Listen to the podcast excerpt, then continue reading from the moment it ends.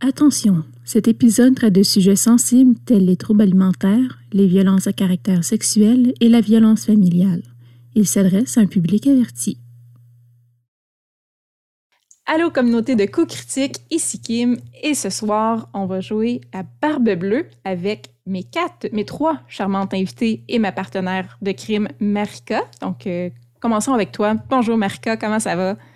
Hello, ça va très bien, toi-même? Oh, toujours bien. Techniquement, je viens de tomber en vacances, donc euh, ça va probablement mieux que quand j'enregistre. Euh, ça sent bien, ça sent bien. euh, et avec moi ce soir, euh, me, nous joignent, en fait, nous joignent dans, dans cette, cette, cette, ce one-shot en bon français d'horreur Commençons par Carianne. Bonjour Carianne de Bonjour. Oui, c'est moi. Bonjour. Comment ça va? ah, ça va. En plus, je, je raffole de l'horreur en général dans la vie. Alors, je me sens très excitée d'être ici, même si je sais que je risque de passer un mauvais quart d'heure. c'est génial. C'est parfait. Puis, comment vont tes projets avec Etugame et avec euh, ta vie? Voilà. Ben mon Dieu, ça va bien avec Iti Game. On est dans le macu à fond la, la caisse, dans le multivers. Sinon, c'est rendu aussi, je fais des mini critiques avec eux. Fait que euh, j'ai été promue à mini critiqueuse. Fait que j'essaie de, de, faire du sens quand je fais des des, des reviews. Puis sinon, euh, ben moi cet été, il y a un de mes textes de jeune public qui va être joué dans les parcs de Laval. Alors j'ai vraiment hâte. Ça c'est très chouette, très très ouais, chouette. J'ai bien hâte. Je comprends. Oui. euh, et je passe euh, la POC à Sandrine de Roche Papier Dragon. Allô? Salut! Ça va bien. Je sais pas, on s'est oui, comment ça va? Comment, comment, oui, c'est ça. Commençons par ça. Comment ça va? ça va bien, ça va bien, vous autres? Euh, oui. Je sais pas, je sais pas, on va tout passer après. Non? Oui, c'est ça. Ça n'a pas changé, ça va encore bien.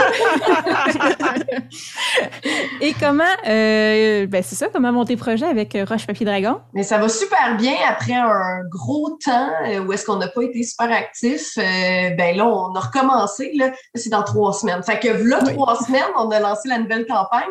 Fait que si jamais vous avez vu un peu passer Roche Papier Dragon puis vous êtes comme moi, mais j'ai pas 100 heures de ma vie à donner aux quatre dernières années de campagne, ben c'est le moment d'embarquer parce que c'est vraiment une nouvelle campagne, des nouveaux personnages, des nouvelles jokes, toutes, là. fait que pas de running gag qui date de bloc 4 ans. Fait qu'on vient de commencer ça. Puis euh, en, techniquement, bientôt, ça devrait s'en venir bientôt, bientôt. Euh, il y a la saison 2 de Damsel dans le donjon, qui est le podcast mmh. juste de filles euh, mmh. de, ah, ouais. de, de, Donjons et Dragons que je fais. Ça va être la deuxième saison. Ça a comme tombé comme ça. C'est un peu comme notre affaire estivale à Roche-Papier-Dragon, mais ça devrait revenir plus, plus, plus fréquemment. Rapidement, fréquemment. Okay, merci, okay. je cherche mes mots. Voilà.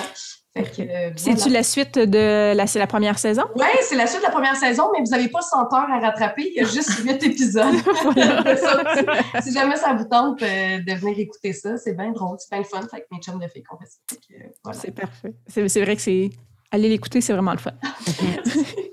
et finalement, en dernier et non la moindre, Héloïse de On Start ça. Bonjour Héloïse. Oui, bonjour. Euh, moi aussi, ça va bien, comme les autres. euh, J'imagine que dans trois semaines, ça va bien aller aussi. Euh... Puis c'est ça. Comment vont les projets? Ben là, on est en pause actuellement parce que notre euh, maître du jeu à On Start ça euh, va avoir un petit bébé. Oh. Fait que pour le mois de juin, on est en pause sur la campagne actuelle, mais les Terres perdues, donc notre West March euh, de groupe, continue et euh, je vais probablement euh, sous peu euh, faire ma maître du jeu dans ces parties. Mmh. Donc voilà, c'est ce qui s'en vient pour moi dans les prochaines semaines. Donc plein de beaucoup de gros projets de tous les côtés. Mmh. C'est le fun. Et gros projet pour la soirée, on va jouer donc à traduction libre L'épouse de Barbe Bleue. Donc, jeu de mag Pie Game, donc un Power by the Apocalypse, donc un propulsé par l'apocalypse. Un jeu très narratif pour ceux qui connaissent pas beaucoup ces jeux-là, qui donne beaucoup, beaucoup, beaucoup de place euh, à toutes mes joueuses pour euh, déterminer comment elles vont périr et comment elles vont souffrir. J'en profite, je, profite de l'occasion pour dire que c'est un jeu quand même qui joue sur les horreurs euh, dites féminines. Donc, on va prendre des sujets qui sont quand même difficiles, on va explorer des sujets qui sont difficiles en lien avec euh, la dysmorphie euh, liée au corps, en lien avec des agressions à caractère sexuel ou tout autre horreur de ce genre. Euh, donc, si euh, vous ne vous sentez pas à l'aise avec ces sujets-là, je vous invite à aller regarder un autre de nos actual plays. Ça va nous faire plaisir de vous divertir et de rire avec quelque chose de plus léger. Euh, sinon, à tout moment, n'hésitez pas, mettez sur pause, allez prendre de l'air, prenez un break, puis gardez ça tout le temps. L'idée, c'est d'avoir du plaisir malgré tout. Donc, allez pas au-delà de vos capacités.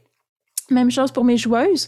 On a un système où à tout moment, elles peuvent m'écrire euh, en commentaire, là, sans que ça soit au vu au-dessus de tous, que si elles ne sont pas à l'aise, elles font un petit X dans le chat et euh, le sujet va changer euh, automatiquement. Donc, on a un petit, un petit système de sécurité. Et si le jeu vous intéresse, je vous invite à en mettre un en place, justement parce que les thèmes peuvent quand même toucher des cordes très sensibles.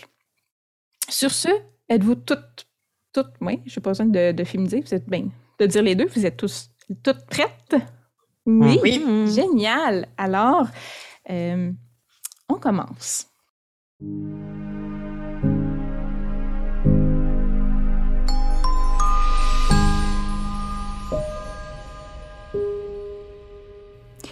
Il était une fois un seigneur dont le palais était si splendide et si richement meublé que même ceux des sultans ne pouvaient y être comparés.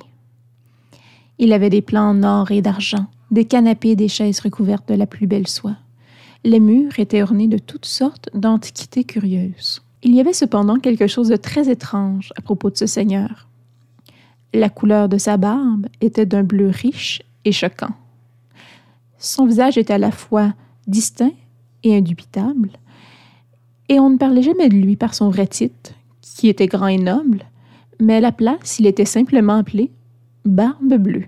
C'était un homme redoutable aux yeux profondément enfoncés, et il était connu pour avoir un mauvais caractère. Tout de même, Barbe Bleue avait été marié plusieurs fois. Personne n'a jamais vraiment su ce qui est arrivé de chacune de ses épouses, et il n'y a jamais eu de funérailles au palais, du moins, que personne ne souvienne. Elles ont seulement disparu, et après un certain temps, Barbe Bleue se remariait. Un jour, Barbe Bleue est allé chasser dans la campagne près de son domaine. Avec le soleil haut, il est tombé sur une petite fermette délabrée et souhaitait étancher sa soif et se reposer. L'agriculteur était désireux de plaire au puissant seigneur et envoya sa jeune fille pour lui servir du pain et du thé. Barbe Bleue a été instantanément épris de sa beauté. Il a alors décidé qu'il allait la prendre pour femme. Pendant une semaine, il l'a divertie parmi tous les nobles et les seigneurs de la contrée. Aucune dépense n'a été épargnée. Sa richesse était éblouissante à la manière qu'un cobra éblouit une souris. Après une seule semaine hédoniste, Barbe Bleue est revenue avec une demande de mariage. Ce dernier faisait peur à la jeune femme, mais elle ne pouvait laisser sa famille languir dans la pauvreté. De plus, peut-être que sa barbe n'était pas tout à fait bleue, finalement? Elle finit par accepter la proposition. En peu de temps, ils se sont mariés au palais. Un grand spectacle. Un millier de lys blancs décoraient la pagote pour la cérémonie. Et de l'encens a brûlé toute la nuit d'un plus délicieux parfum qu'il existe. La jeune mariée se réveilla le lendemain matin, seule dans son lit, son mariage encore non consommé. Cela lui créa une certaine anxiété, mais aussi un soulagement.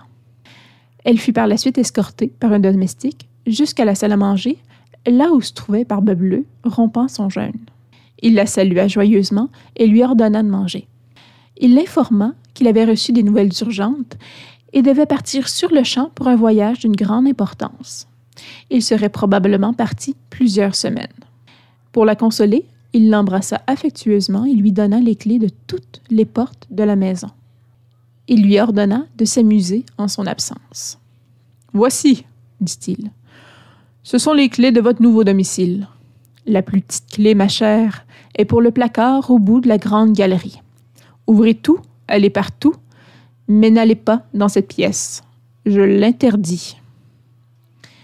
La mariée promit d'obéir fidèlement à ses commandes. Elle se leva en lui faisant signe de la main lorsque sa caravane, tirée par des chameaux et des chevaux, partit en laissant une traînée de poussière. À peine était-il parti qu'elle commença à se demander ce qui pourrait être caché derrière cette porte interdite. Y cache-t-il des habitudes dérangeantes ou des envies inconvenantes? Y a-t-il un trésor secret connu seulement de ceux de sang noble? Cache-t-il une maîtresse? Ou est-ce encore quelque chose de plus terrible que son esprit innocent ne peut deviner? Elle se changea les idées en explorant le palais. Elle alla inspecter toutes les galeries, chacune plus magnifique et splendide que la précédente. Elle essaya les fourrures exotiques et s'enduit d'huile inestimable. Elle alla même visiter les domestiques dans la cuisine, ce qui causa tout un émoi, et alla se prélasser dans les bains de marbre fumants. Pendant tout ce temps, sa curiosité la rongeait. N'était-ce pas son palais maintenant? Son mari n'avait-il pas confiance en elle? Traînant oisivement dans sa chambre à coucher, elle devenait léthargique et d'humeur sombre. La splendeur de son environnement prit un penchant aigre, et elle n'y prenait plus aucun plaisir. Finalement, elle ne put résister à l'appel des sirènes de la porte interdite. Au milieu de la nuit, elle prit une simple lampe et descendit l'escalier de service vers la galerie. En atteignant le placard, elle s'arrêta, se souvenant de l'ordre de son mari. Elle craignait ce qui pourrait lui arriver si elle désobéissait, mais l'impulsion de sa curiosité était trop forte pour résister.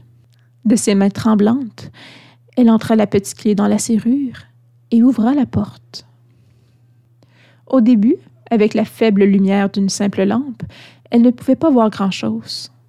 Alors que ses yeux s'ajustèrent, elle réalisa ce qu'il y avait dans la pièce. Le sol était recouvert de sang coagulé et les murs étaient tapissés de corps sans tête, les précédentes épouses de Barbe Bleue.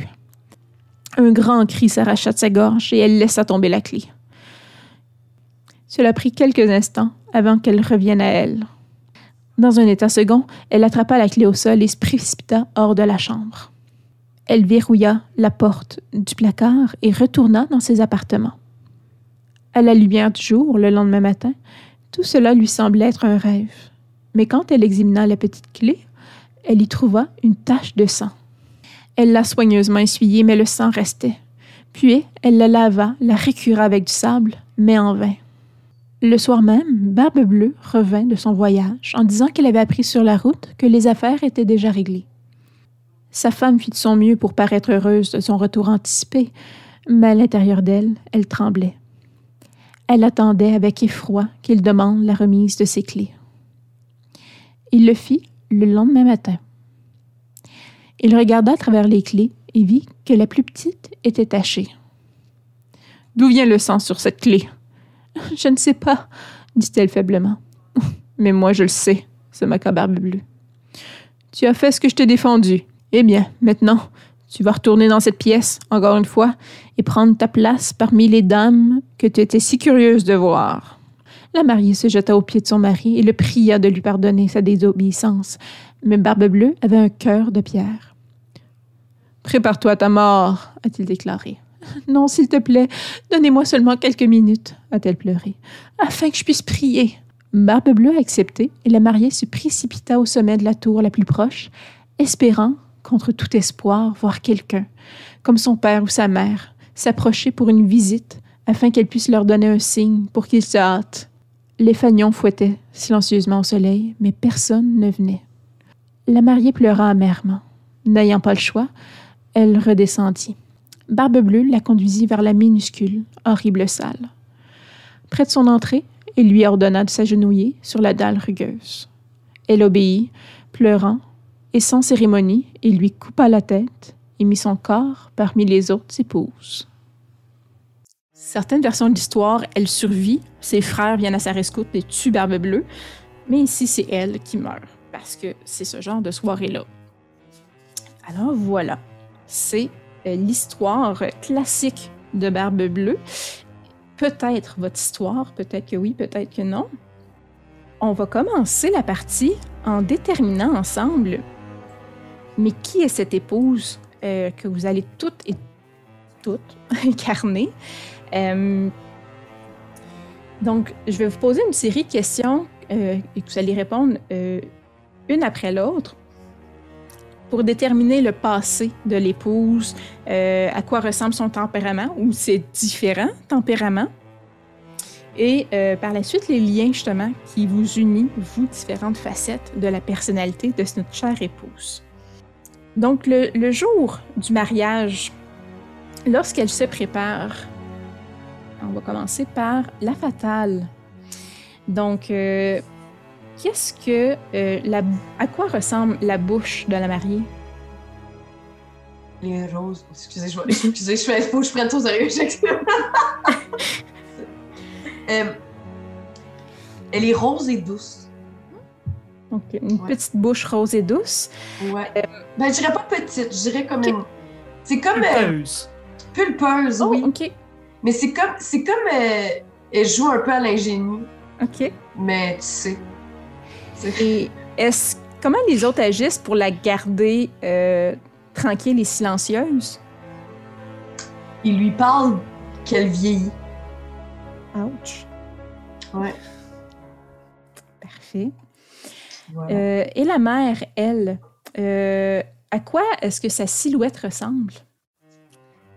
Ben, elle est pas grosse, mais elle est assez. euh, Non, elle a des bonnes hanches, des bonnes courbes, une bonne poitrine, un ventre, euh, je dirais pas plat et ferme, là, donc vraiment un petit peu plus arrondi, euh, plus mollasse, mettons, on va dire ça comme ça. Parfait. Euh, euh, la Vierge, maintenant, à quoi ressemblent ses yeux? Ses yeux sont d'un bleu cristallin, mais dans l'espèce de, de soleil à l'intérieur, le soleil il est comme mauve, comme un petit violet. Vraiment particulier, tu sais. On n'a jamais vu ça auparavant. Oh. C'est bon. Puis, euh, comment est-ce que les autres savent que tu aimerais qu'ils te regardent langoureusement dans les yeux? Ben, de un, le caractère très particulier fait que tu te sens absorbé, mais il y a une espèce de pureté invitante dans ce regard-là qui fait que tu as juste envie de t'y accrocher puis de penser que la vie va être meilleure. Oh. C'est bon. Et finalement, oui, la sorcière. À quoi ressemblent ses cheveux? Elle a les cheveux roux, euh, très longs, mais qu'elle ramène à un chignon euh, vraiment pas soigné, là, donc un, un chignon de sorcière, là, où il y, a, il y a plein de couettes qui, qui, qui vont de tout bord, tout côté. Euh, et les, les cheveux qui en ressortent justement de, de ce chignon improvisé sont très frisés. Et euh, comment les autres voudraient qu'elle porte ses cheveux? Évidemment, elle- les gens voudraient qu'elle porte un chignon serré, soigné. Mais c'est tout à fait l'inverse qui se passe. Parfait. Donc, on sait que quand la mariée, à cette époque, se marie, elle quitte sa vie familiale ou sa, son noyau familial pour aller joindre celui de son mari. Euh, donc, qu'est-ce qu'elle laisse derrière euh, sa vie provinciale euh, pour devenir l'épouse de Barbe Bleue? On va commencer à l'inverse par la sorcière. Donc, elle laisse la forêt dans laquelle elle traînait souvent et par la force des choses, sa liberté.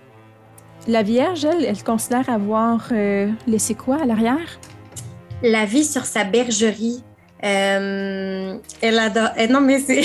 elle aimait les petits moutons, mais sa famille a une bergerie euh, depuis euh, des années, puis euh, elle aimait la compagnie de ces animaux-là et euh, elle s'ennuie fortement de ces bêtes qui sont sans scrupules. Donc, c'est vraiment des petites brebis. euh, égarées. Des brebis égarées, c'est ça. Des petits moutons sans scrupules, j'adore!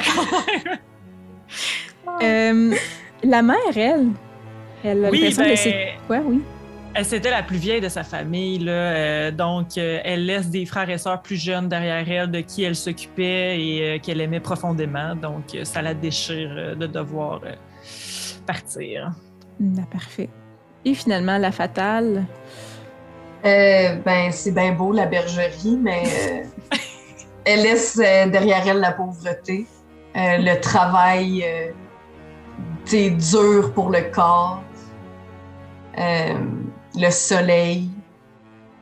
C'est toutes des choses qu'elle aime pas, en fait. Fait c'est pas que, que négatif, dans le fond, son mariage. Non, c'est positif. Je vais commencer par la mère. Quand tu rencontré un premier Barbe Bleue, qu'est-ce qui a fait de, courtois ou euh, du moins d'amical euh, qui euh, t'a quand même séduite? Ben, quand il est venu nous visiter à la bergerie, déjà, il s'est précipité pour aller aider mes frères et sœurs en leur donnant des, des petites euh, gâteries, si on veut, euh, qu'il avait ramené de son manoir là, ou château. Je sais pas s'il habite dans un manoir ou un château, mais en tout cas. Ça a l'air d'un château comparé à ta bergerie. Oui, c'est ça. Parfait. Puis, J'ai euh, oublié ben, que la bergerie, c'était pour tout le monde. Excusez-moi, j'ai imposé le thème de la bergerie. C'est correct, on est dans une bergerie. Moi, c'est- je, je vais là-dessus, je file. Oui. Alors là, c'est ça Il a aidé, euh, puis il a aidé financièrement là, euh, ma famille, en fait. Là, donc ça, ça m'a beaucoup plu parce que ben, c'était important pour moi, la famille, puis euh, mes frères et sœurs, leur destin, tout ça. Fait que ça m'a bien charmé. Parfait. Euh, la Vierge, elle, comment elle a été séduite? Par un baise-main. Donc, ça n'y a pas pris beaucoup? Non. Euh, elle est viergeant, fait que, tu sais, euh, non, mais c'est niaiseux, mais tu sais, de, de sentir le, le toucher d'un homme sur sa peau, il y a comme quelque chose qui ça a ouvert tous ses sens. Hmm. La Fatale, de son côté, Et il m'a donné des vêtements et des bijoux. donc il l'éloigne de la pauvreté. Ouais. Puis qui met en valeur euh, son corps. Euh, et la sorcière, elle, comment elle a été séduite? Pour rebondir sur ce que la mère a dit euh, plus tôt, euh, une journée justement où euh, le soleil se couchait alors qu'il avait aidé frères et sœurs avec les brebis sans scrupules, il a complimenté la lune devant elle et ça l'a touchée. Hmm.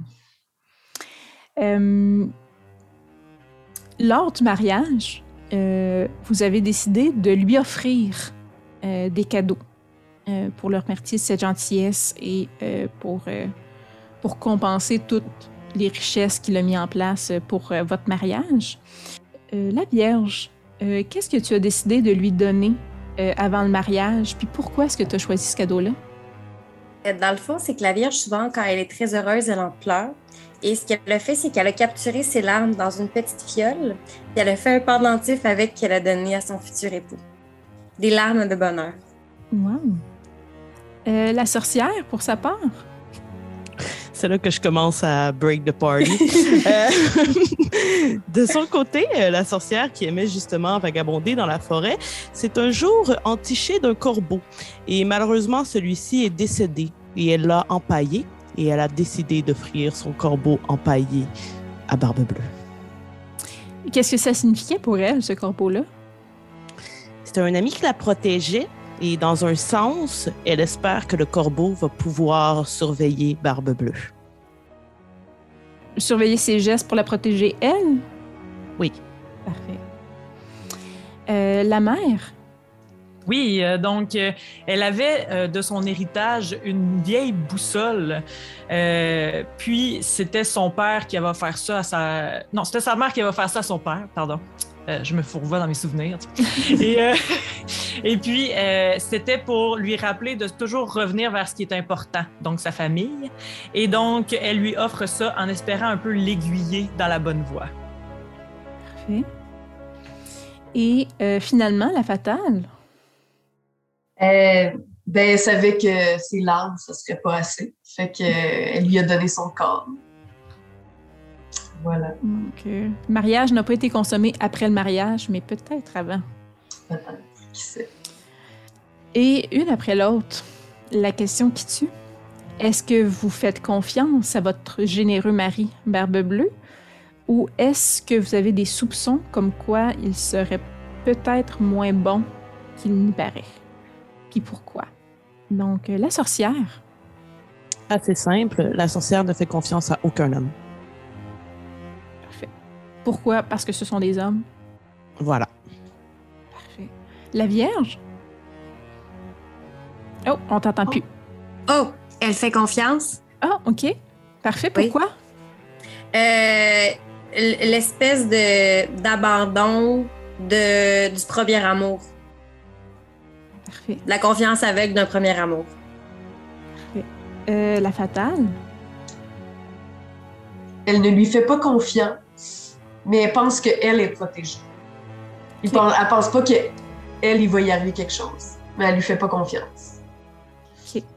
Et la mère?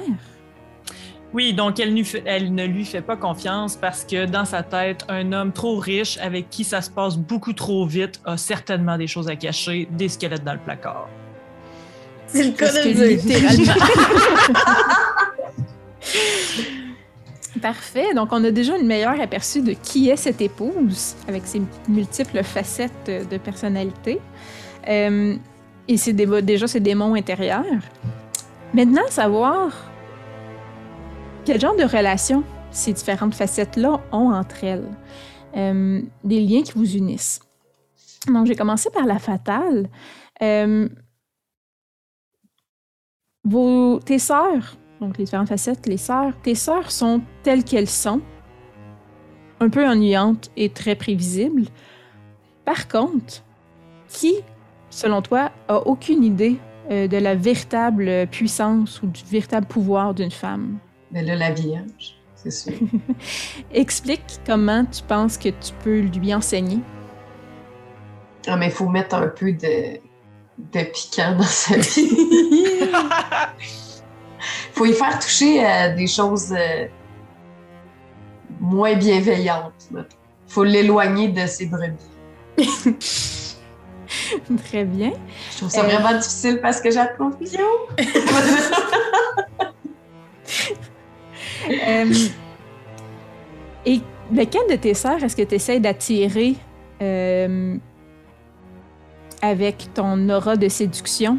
Euh, oui, c'est ça. La mère, parce que si je suis dans ses bonnes grâces, je suis dans les bonnes grâces à tout le monde. Puis, est-ce que. comment est-ce que tu essaierais de cacher tes propres insécurités de la mère? C'était pas sa fuite. je sais pas quoi t'arrives euh, comment est-ce que je pourrais cacher mes propres insécurités de la, mère? pour pas qu'elle voit que t'es insécure?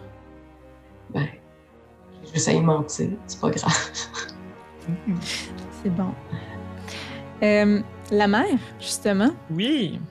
Euh, c'est toi qui qui sais le mieux sur, sur probablement tout. Euh, et tu essaies de guider, dans le fond, tes sœurs égarées. Mes brebis, oui. Tes brebis égarées. J'essaie de les guider. Par contre, une de tes sœurs t'irrite avec son euh, sa désobéissance. Euh, explique laquelle, puis comment elle diminue ton autorité. Oui, en fait, celle qui mérite, euh, c'est la fatale simplement à cause qu'elle a désobéi à mon conseil de ne pas consommer le mariage avant le mariage. Donc, elle s'est offerte beaucoup trop tôt à Barbe Bleue. Fait là, ça, ça comme. Et voilà, il y a un engagement qui était fait, il y a quelque chose qui était là, puis là, ben moi, je trouve que ça nous met un petit peu plus euh, en danger. J'aimais pas bien ben ça qu'elle fasse ça. Fait que ça m'a, ça m'a irrité là, dans sa désobéissance. Elle n'a pas suivi mon conseil, voilà. Puis à qui fais-tu confiance pour euh, assurer tes arrières? Euh, oui, donc euh, la, moi, pour moi, c'est la Vierge qui est très douce et qui m'aide à voir vraiment le beau, parce que des fois, j'ai tendance à douter des gens.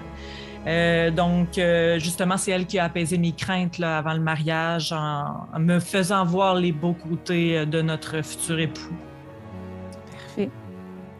Encore là, on va rebondir. Euh, la Vierge, tu fais confiance à tes sœurs? Pour la plupart, mais laquelle a terni ton innocence avec chacun de ces mots? Euh, ben, sans, l'ombre de doute, c'est la fatale. elle, euh, disons qu'elle qu'elle fait des choses et agit de telle façon que j'en frémis parfois. Parfait. Euh, plaisir. Explique comment qu'elle est de plaisir. Explique comment qu'elle est devenue ton ennemie. Euh, je, je, pense qu'elle a voulu, euh, justement, tel que mentionné tantôt, essayer de me brusquer dans mon chemin à moi, ce qui fait qu'elle a fait un bris de confiance et c'est pour ça qu'elle est devenue mon ennemie. Rien de moins. Euh, et une de tes sœurs, Tide, a joué quand même des petits tours aux autres. Euh, laquelle? Puis explique, dans le fond, un moment où elle a été ton alliée euh, dans, euh, dans ces cocasseries. Hey, c'est assez drôle. Un moment donné, la sorcière puis moi, on s'est vengé d'un des servants qui s'est moqué d'une de mes tuniques. Puis je l'ai pas pris à moment donné, C'était ma plus belle tunique que j'avais sortie pour, une fête euh, bien extraordinaire. Puis on est allé mettre du poil à gratter dans ses caleçons. Mais elle a, vraiment a vraiment beaucoup de d'herbes puis de, de, potions puis tout ça. De, dans la forêt, là, elle est capable de, mhm. de, trouver le poil à gratter des arbres. Et on, on, on s'est vengé. on s'est vengé euh, dans le caleçon de Gaston. Ouh. Le valet. Euh, ça va. C'est cet homme. Le poil à gratter des arbres. Et euh, tes sœurs sont clairement pas aussi importantes que le pouvoir euh, sorcière, mais l'une d'entre elles est quand même un outil utile pour toi. Laquelle? La fatale, nécessairement. Euh, je peux expliquer en quoi elle m'a aidé dans mes ouvrages blasphématoires. Euh, juste en embrassant sa féminité complètement, nécessairement, elle aide la sorcière qui se rapproche aussi de la définition de la féminité. Parfait. Euh, et une d'entre elles attire quand même un certain, certain mal vers elle tu cherches quand même à la protéger. Fait qu'est-ce que tu fais pour garder ce mal à une certaine distance? C'est la Vierge qui, pour moi, a attiré le mal sur elle à cause de sa grande naïveté. Euh, et ce que je fais, en fait, pour l'aider à sortir de ça, c'est la rendre un peu repoussante, déplaisante, avec euh, des façons malhabiles pour euh, repousser les hommes d'une certaine manière. Euh, donc, vous avez déjà de belles relations mises en place, une personnalité très complexe. Pour les gens qui nous écoutent, euh, l'épouse de Barbe Bleue, euh, donc nos cinq, cinq personnalités ici, sont des facettes différentes de la psyché de l'épouse. Donc, ce sont les voix qui se confrontent souvent dans la tête de l'épouse quand elle cherche à prendre des décisions. Par contre, il y a toujours une d'entre elles qui va avoir le pouvoir, qui va avoir le contrôle du corps de la, euh, de la mariée. Donc, c'est pas nécessairement la même. Ça va changer au cours de la partie. Donc, pendant ce temps-là, les autres peuvent quand même parler, influencer, mais une seule va avoir le contrôle à la fois. Et on va donner le contrôle. Euh, là, parenthèse, j'ai oublié à qui j'étais supposée déterminer ou comment j'étais supposée déterminer, fait que je vais y aller avec la mère parce que c'est la matriarche. Puis euh, OK. Voilà.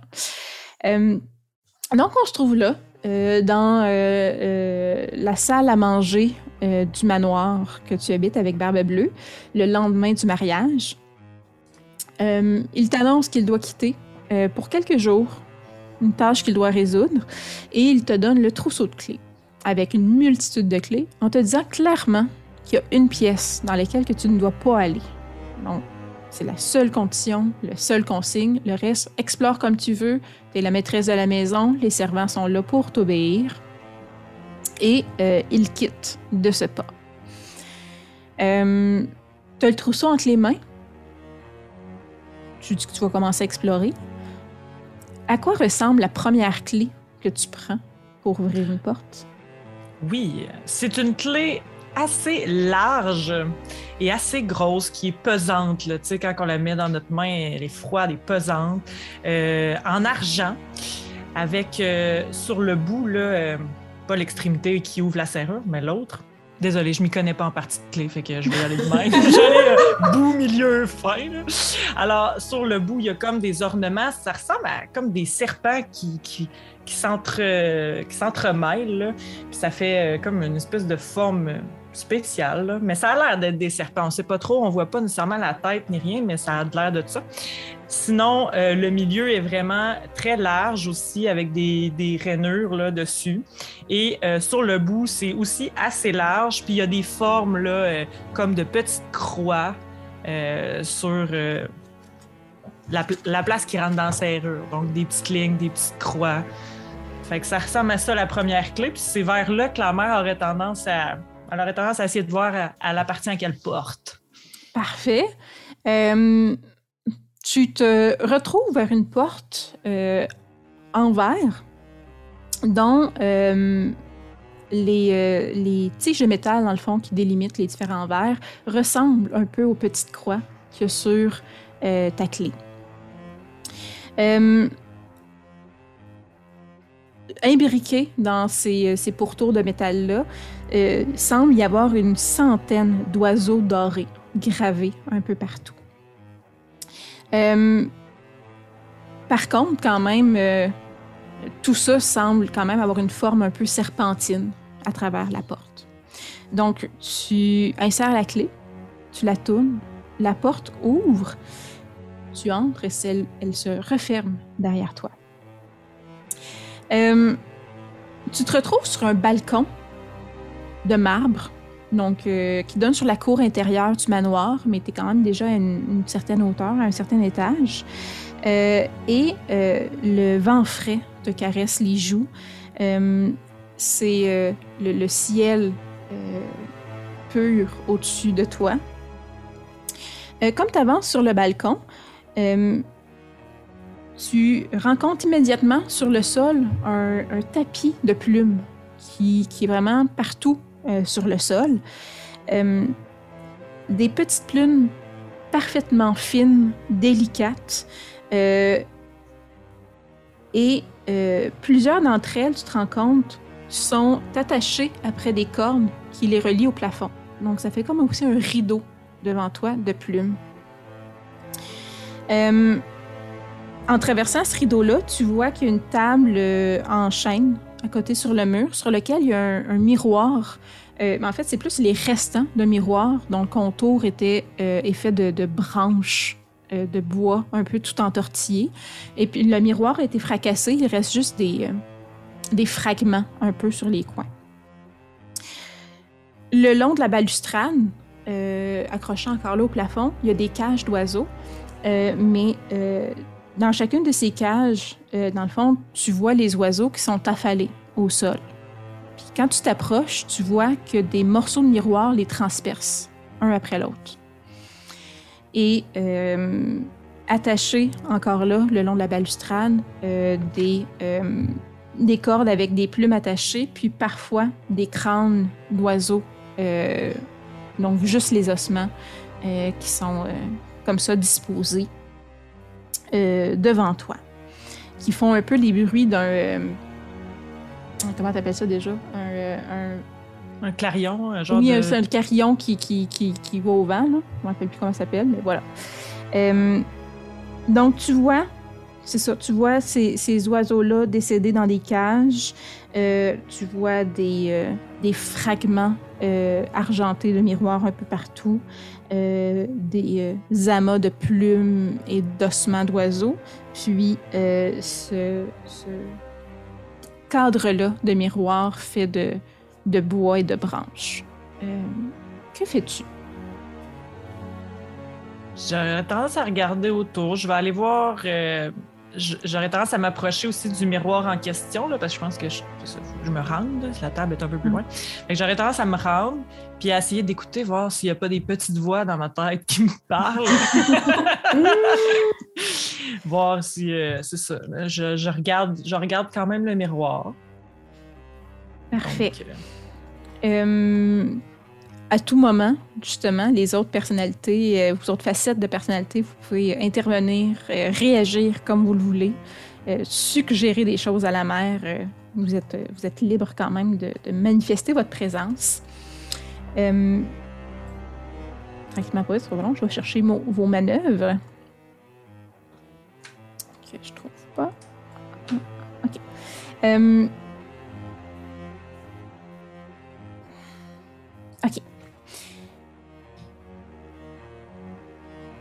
Oui. Donc, est-ce que euh, présentement, ton but, c'est d'investiguer Investiguer l'objet? un objet mystérieux. ouais, parfait. c'est ça. Je regardais c'est quoi le nom. Oui, c'est mais- ça. On va, on va s'habituer au terme. Euh, donc, tu, tu regardes le miroir, euh, ben, le cadre du miroir, je devrais dire. Il reste quelques petits, comme j'ai dit, fragments attachés sur les côtés du miroir. Et tu te rends compte que sur les pointes de ces fragments-là, il y a des taches de sang.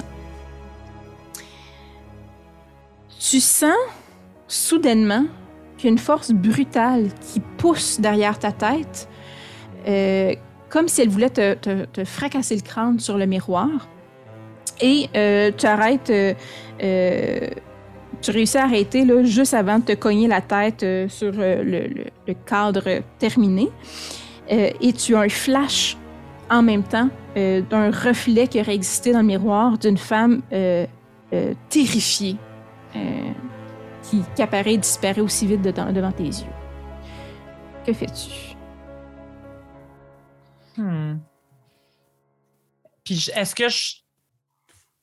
Ouais, là, parce que là, je peux te poser deux questions. Est-ce que je pourrais demander pourquoi Barbe Bleue garde cet système-là?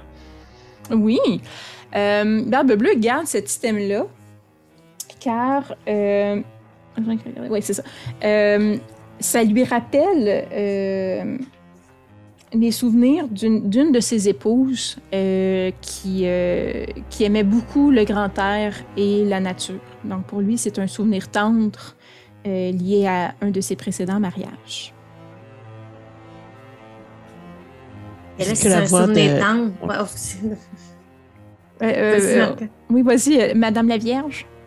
Ah, j'allais juste dire que si c'est quelque chose qui rappelle un ancien amour, il faut s'en débarrasser. Là. La sorcière, ton opinion était quoi, toi? Euh, ben, moi, j'aurais peut-être voulu euh, proposer une manœuvre de jeune fille à la mère qui est en possession de l'anneau, lui souffler quelque chose à l'oreille. Est-ce que je peux? Euh, oui, par contre, elle, euh, a encore, elle peut encore poser une question. OK.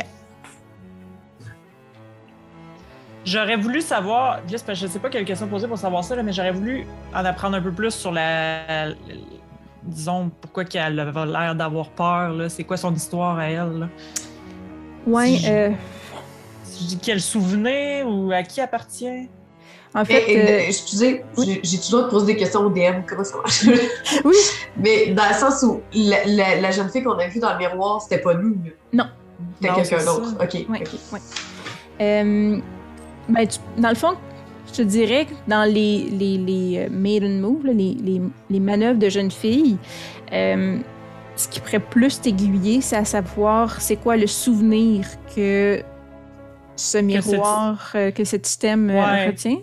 Euh, Je dirais que, euh, ben, clairement, euh, l'interprétation que tu peux faire de la vision que tu as eue, c'est. euh, c'était pas possible de voir qui, mais euh, clairement, cette jeune femme-là, qui est probablement l'épouse, la déduction que tu fais qui est l'ancienne épouse, euh, a été attaquée euh, et elle a été violentée. Là, on lui a, on, on lui a frappé la tête sur le miroir, ce qui explique les taches de sang. Hmm. C'est quand même étrange. La sorcière, tu voulais proposer quelque chose à, à la mère? Oui, euh, mécaniquement, je ne suis pas sûre que ça va fonctionner, mais voici ce à quoi j'ai pensé. Moi, je lui proposerais de ma voix euh, un peu rauque qu'il faut prendre soin de cette euh, femme. Et je crois que la meilleure façon, puisqu'elle était très proche de la nature, ce serait de caresser l'une de ces pauvres bêtes mortes dans l'une des cages. Donc, j'aimerais que la mère prenne un oiseau et se mette à le flatter devant le miroir pour montrer qu'elle est elle aussi près de la nature et des animaux et que ça l'attriste de voir un oiseau mort. Ah, d'ac- d'accord. Euh, je vais... Ouais, mais ils sont un petit peu. euh, Il en reste pas grand-chose de ces oiseaux. Elle va quand même essayer de s'approcher d'une espèce de cabane. là. Puis là, t'as dit qu'il y avait des bouts de miroir dedans. Oui, dans le fond, c'est tu vois les, les corps des oiseaux qui sont quand même euh, encore entiers, on va le dire, mais qui a quand même des, ils ont été transpercés d'un morceau de miroir. OK, mais ils, sont encore, ils ont encore des plumes dessus? Oui, ou oui, c'est oui, des- c'est ça. C'est pas eux qui ont été déplumés, là. C'est, euh, Ah, OK, OK. Ouais. Fait que, Oh, cool. elle, va en, elle va en prendre un, puis elle va, elle va aller le mettre sur le miroir, Oui. directement euh, de... Oui. en fait, j'allais dire que quand euh, tu ouvres euh, la cage, tu, la sensation que tu as, c'est comme si quelqu'un prenait possession de ton corps. Hmm. Euh, Oh, quand oh. tu touches l'oiseau, tu as l'impression que son cœur commence à battre tranquillement. Et il commence à picosser le fond de ta main, là où c'est tendre. OK. Tu contrôles plus tes mouvements euh, et tu saisis l'oiseau et tu brises une de ses ailes. T'entends dans ta tête les autres oiseaux commencer à crier. Euh, ils font du bruit dans leur cage, il y a une cacophonie qui t'entoure. Euh, et tu apportes l'oiseau à la table où il y a le miroir. Et la seule chose que tu vois, c'est que tu saisis un des éclats et ça s'arrête. Que fais-tu? OK, fait chez eux un des éclats. Puis là, l'oiseau, est-tu vraiment en vie ou c'est juste mon imagination qui me disait qu'il était en vie? Ben, il, est- il bouge plus, il est plus en vie. Avez-vous vu ça? Je- je- Mais moi, je, je, sais pas. Là je, là, je le regarde, puis je comprends pas vraiment ce qui se passe. Je suis un peu. J'essaie de, le, de, de retirer l'éclat. Il y en avait un déjà dedans, me Ouais. semble. Fait que j'essaie de le retirer, puis d'essayer de réparer mon erreur, là, parce que j'ai l'impression d'avoir brisé l'oiseau. J'essaie de, de le réparer. Euh. Je pense que c'est ça que j'essaierais de faire, puis là, de montrer. J'essaie ton idée. euh, je peux, peux-tu parler dans ma tête? Je peux-tu parler à moi-même? OK. Je, savais comme pas trop la mécanique de je me parle à moi-même. En tout cas, fait que je dis, tu vois- tu vois, j'ai essayé ton idée et ça ça n'a vraiment pas fonctionné. Elle va penser que c'est moi qui ai tué ces oiseaux. euh, la créature du miroir. Quand tu euh, passes ta main au-dessus de l'oiseau pour retirer un des éclats de miroir, euh, tu sens une colère là, gutturale t'habiter. Vraiment comme si c'était enragé euh, contre, contre l'oiseau. Tu as vraiment envie d'anéantir cet être-là, cet être-là innocent qui a rien fait. Et tu sens encore une présence qui guide ta main, puis tu le sais pas si ça va arrêter avant que l'oiseau soit vraiment tout défait. Qu'est-ce que tu fais? OK, mais est-ce que je suis capable de. de, tu sais, de. euh, m'enlever, là, euh, rendre silencieux, comment on pourrait dire ça, de, la, la présence qui m'habite, de la colère. Est-ce que je suis capable d'essayer de me la, de la faire taire, admettons? Euh, il y a rendre silencieux dans se salir avec violence. ouais, c'est ça. Ouais, qu'est-ce que tu ferais? Qu'est-ce que tu ferais comme violence pour, euh, pour taire l'horreur qui est dans tes oreilles? Ben, j'essaierais de. C'est plus d'essayer de me, de me contenir, là. Tu sais, je serais plus comme euh, en train de me dire Voyons, je fais pas de mal à des êtres innocents, c'est quoi cette histoire? J'aurais plus tendance à essayer de gérer ça de même, là, puis va-t'en de ma tête! C'est comme Euh, bizarre, parce puis que j'ai est-ce déjà qu'il des y a- gens dans ma tête, mais c'est pas. Ouais. En tout cas. Est-ce qu'il y a un moyen pour nous de contrecarrer ce que quelqu'un d'autre veut faire? Euh, tu, euh, ben toi, dans le fond, tu as accès présentement au move, euh, move pardon, aux, aux manœuvres de jeune fille. Ouais. Tu peux prendre soin d'un servant ou d'une horreur. Tu peux investiguer toi aussi un objet. Ou tu peux prendre un moment de recul pour regarder ce qu'il en est de la situation. Donc ça, c'est les manœuvres que tu peux faire. Mais je peux pas comme empêcher le porteur de l'anneau de, faire, de faire son action. Euh, Mais tu peux essayer de me convaincre que c'est pas une bonne action. Exactement, c'est ça. Tu peux dire non, non, non, avant de le faire, pense à deux fois, puis c'est ça. Tu peux Non, mais la seule raison pourquoi je veux qu'elle qu'elle annule son action, c'est parce que ça appartenait à une autre femme, puis je m'en fous des autres femmes. Fait que après ça, d'après moi, je suis pas mal toute seule qui voudrait que tu continues. Hein, fait que Mais tu veux que je continue à, à mutiler un oiseau déjà mort? non, mais ça appartient à quelqu'un d'autre, on s'en fout. Oui, mais ça appartient à quelqu'un d'autre qui essaie de me rendre euh, en colère euh, au point tel que je détruis euh, des Oui, choses mais déjà qu'est-ce qui dit que c'est c'est pas toi qui es en colère? Je, je ressens pas la colère, je sais pas. Ah ouais, je suis en colère contre cet objet. Mais je Alors- sais pas, vas-y, fais ce que tu veux. Euh, je- Puis, pour information, là, si tu veux utiliser la manœuvre de te salir de violence, ton Ouais. action doit être violente.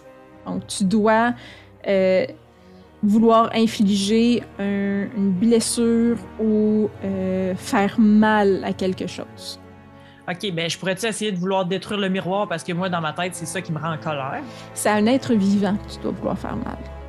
Mais il est mort, l'oiseau. Fait qu'il n'y a pas d'être vivant vraiment. C'est juste moi qui est vivant. Ben, genre, va que tu ouais. te coupes la main. C'est utile, ouais.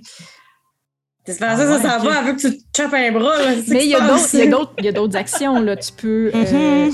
bon, caresser une horreur, tu peux euh, Ouais. appeler à l'aide, tu peux donner l'anneau à quelqu'un d'autre. Ben là, certainement, si on a le choix entre se couper la main ou bien faire tuer l'oiseau, je pense que le choix est assez évident. Mais attendez, On- on- nous ne sommes pas obligés de prendre une décision aussi hâtive. Nous pouvons faire le point. Faisons Non. le point alors. Littéralement. Et donc, euh, euh, la sorcière, puisque tu l'as, tu, tu, tu aimerais faire le point, euh, tu peux demander que une des quatre questions euh, devant tes yeux. Mhm. J'aimerais, si ça s'applique, demander qu'est-ce que cet endroit demande à l'épouse? Euh, L'endroit euh, demande à l'épouse de tuer et de, de- en fait, c'est ça, de détruire tous les corps d'oiseaux qui sont présents. S'il le faut, à s'en blesser les mains et, et à, à détruire tout ce qu'elle voit. Au de, quitte à elle-même se faire mal et souffrir. Hmm. Je ne suis pas prête à vous faire souffrir en vous faisant faire le sale boulot. D'un autre côté, je me sens plus ou moins à l'aise de détruire des des créatures vivantes, non vivantes. Mais comment je peux faire pour les détruire? Vous lui arrachez les ailes? Vous lui mutilez jusqu'à ce que qu'il soit de la bouillie? Comment feriez-vous ça? Lance-les par terre, écrase-les avec ton pied. Ah oui, ou je les jette en bas de la balustrade? Ah, je pourrais les jeter en bas de la balustrade. Oui, parce que sinon, parce que c'est ceux qui ont des petits bouts de miroir stupides dessus, ça va te lacérer les pieds. Là. On s'entend qu'on aimerait garder nos mains et nos pieds intacts. Exactement. D'accord. C'est le début, Oui. quoi, des pièces. oui, c'est ça. Peut-être que nos mains seront utiles ailleurs. Donc, euh, je vais essayer de prendre tous les oiseaux puis de les garrocher au, au bout de la. Ben, tu me dis que c'était comme un balcon, hein? Fait que je vais tu pouvoir te- les jeter en bas. Oui, Oui, parfait. Euh, tu sens encore la colère vraiment habiter, euh, habiter ton ventre. Donc, cette colère-là ne te quitte pas, mais il y a quand même un apaisement tranquillement qui arrive à fur et à mesure que tu te débarrasses des oiseaux qui sont présents. OK. Puis j'ai garoche fort, là, quand je Oui. suis très en colère. Puis là, de plus en plus ça va, je suis comme, ouais, c'est correct. je suis un petit peu moins fortement. OK. Fait je me débarrasse de tous les, tous les oiseaux. Parfait. Euh, que désires-tu faire dans la pièce? Ben, est-ce que si je regarde encore dans le miroir, je sens-tu qu'il y a encore cette présence-là qui veut m'assommer la tête? Est-ce que je sens que ce serait. La présence, elle est, euh, elle est moins là. Euh, tu sais, il y a comme un écho de, euh, de, de cette colère-là qui demeure. Une espèce de jalousie, je dirais, mais c'est moins présent qu'avant. OK. OK. Ben, j'aurais tendance à, après ça, faire. Bon, j'ai assez, j'ai assez fait de, de folie. Puis j'aurais tendance à prendre l'anneau, puis je dis, tiens, euh, Madame la Fatale, vous avez l'air de savoir vous y prendre. je, vous donne- je te donne ça. Parfait. Quand tu donnes l'anneau, je viens de vérifier, Give Up the Ring, euh, dans le fond, tu es musé contre les traumas euh, jusqu'à temps que la fatale donne l'an- donne l'anneau à quelqu'un d'autre. Et euh, c'est maintenant la fatale qui a le contrôle. Donc, euh, Ben, je veux juste euh, prendre un peu de temps pour m'admirer dans le miroir. un Qui des est petits brisé. éclats. Dans les éclats. Parfait, Je suis un peu vaine quand même. J'aime ça regarder. euh, c'est bon. je- J'aime ça, j'aime ça me regarder. On peut-tu chuchoter des affaires, genre, Mhm. oh, petite précieuse. ça suffit, la vantardise. J'étais un C'est peu le pire des déçue. péchés. J'étais un peu déçue quand même. Je, je voulais. Je pensais que tu allais me chuchoter, genre, des compliments. J'étais un peu déçue. c'est correct. Euh, ben, est-ce qu'on a fait le tour de cette, euh, cette pièce-là? Est-ce que. Est-ce que tu as l'impression que tu connais ou tu es capable d'énoncer une vérité, à savoir qu'est-ce qui s'est Ah, passé dans cette ça. pièce-là? C'est-tu comme un meurtre et mystère? Puis il faut. Un peu. En fait, tu sais, la vérité que tu annonces, c'est la vérité de la pièce. Puis, dans le fond, tu prends un des objets significatifs euh, de la pièce. là, ça peut être euh, ce que tu veux. Euh, puis, ça devient le symbole de ta loyauté ou de ta, de ta- voyons, ta déloyau- déloyauté, oui, envers Barbe Bleue, dépendamment de l'interprétation que tu en fais. Fait que juste pour faire un petit récapitula- récapitulatif, il y avait des cages avec des oiseaux dedans, on les a lancés par-dessus bord. Il y avait un miroir avec du sang. Clairement, elle s'est fait euh, écraser la tête dans le miroir, la, la femme. Mhm. Est-ce qu'on peut savoir si c'est de ça qu'elle est morte? Euh, ça serait dur à dire, je dirais. Euh, euh, ben, tu, peux, tu peux, en énonçant ta vérité, dicter de quoi elle est morte, si tu veux. Eh ben moi, je pense que je peux dicter la vérité. Oui, tu, tu prends un je- objet, un objet puis tu dis en Ok. quoi cet objet-là est en lien avec la vérité que tu as. Ok, ben je prends une, je prends un- une plume d'oiseau, en fait. Euh, puis euh, je pense que euh, Barbe Bleue était jaloux de sa connexion avec la nature, que probablement que cette femme-là aimait plus la nature que lui. Puis il n'était pas capable de, de vivre avec cette jalousie-là. Donc, puis probablement que, puisqu'elle se regardait dans, tu sais, il y avait un miroir dans cette pièce-là, probablement qu'elle s'imaginait dans un monde où est-ce que elle pouvait se voir avec les oiseaux, tout ça. Puis pendant qu'elle était comme dans son monde, puis qu'elle elle s'imaginait tout ça dehors, euh, il a pris la tête, puis il l'a, euh, il l'a frappé euh, directement dans le miroir pour la faire souffrir, pour qu'elle comprenne comment lui il se sent. Parfait. Ouais.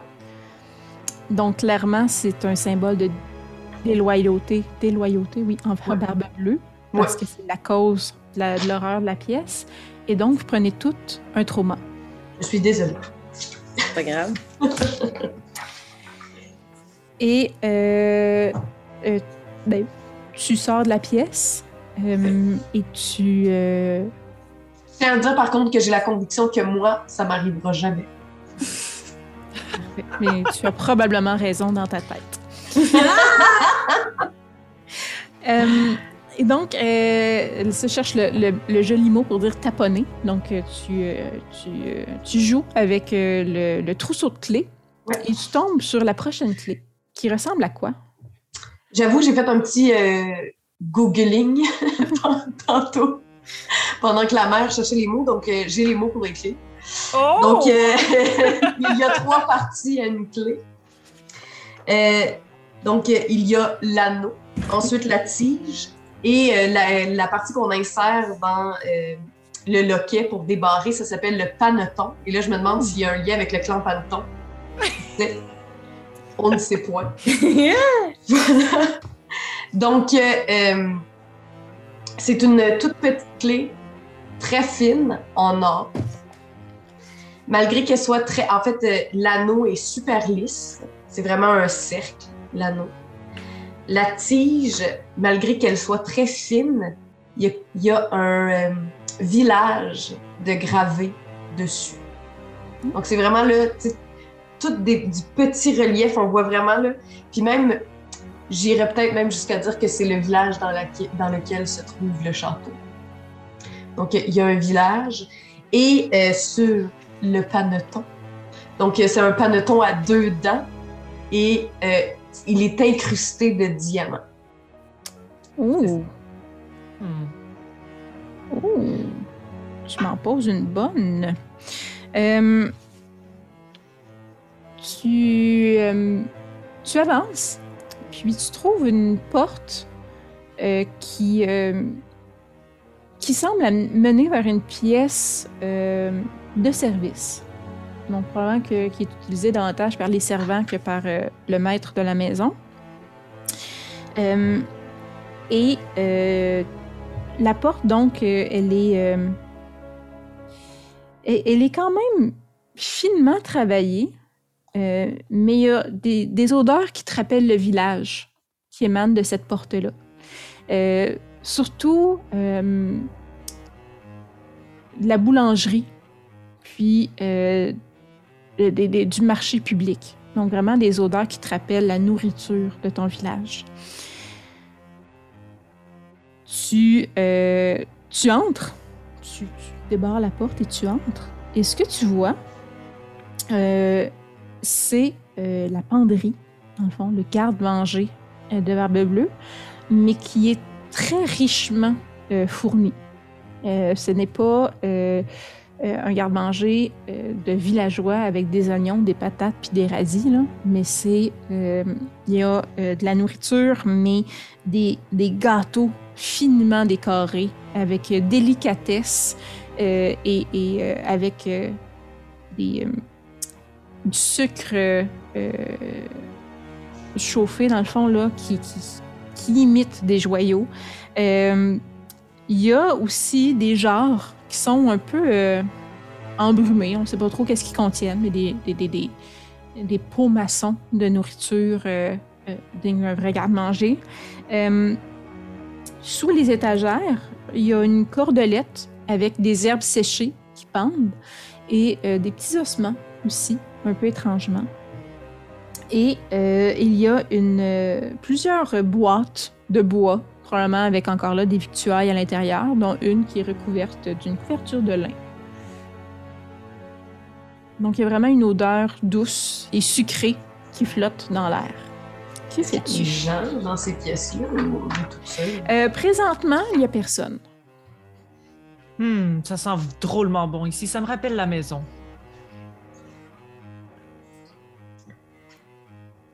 Euh, Dans le fond, je peux explorer qu'est-ce que oui, je tu veux. fais ce que tu veux, tu regardes ce que tu veux. Avez-vous une idée de qu'est-ce que vous voudriez observer? Parce qu'on sait tous que moi, la nourriture, c'est pas... euh, La couverture en lin. La couverture là, sur le. Donc, euh, tu t'approches de la couverture en lin? Parfait. Euh, Pas, pas euh, le lin, c'est pas particulièrement un tissu qui m'appelle, mais j'écoute quand même ma mère. Fait que j'y vais. J'y vais. Parfait. Euh, en tirant sur la couverte de lin, euh, ça révèle euh, des boîtes de bois après boîtes de bois et des sacs après sacs. Puis t'as l'impression que la couverte couvrait quand même beaucoup moins que ça, mais dans le fond, c'est des victuailles après, une après l'autre que tu vois. À côté des sacs que tu viens de découvrir et des boîtes de bois que tu viens de découvrir, il y a une petite cuillère de bois. Que fais-tu? Ça ressemble à une Ben, cuillère de- ouais. d'enfant.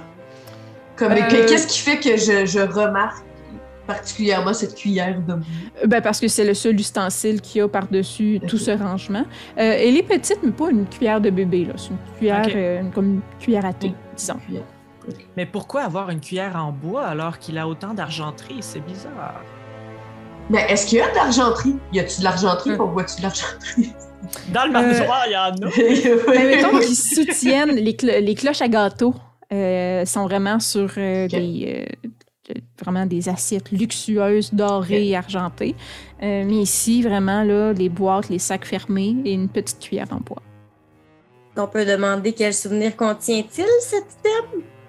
Mais oui, oui, cuillère. la Vierge se demande qu'est-ce que ça contient comme euh, souvenir. Mais elle est tellement belle, cette petite cuillère, dites-moi tout.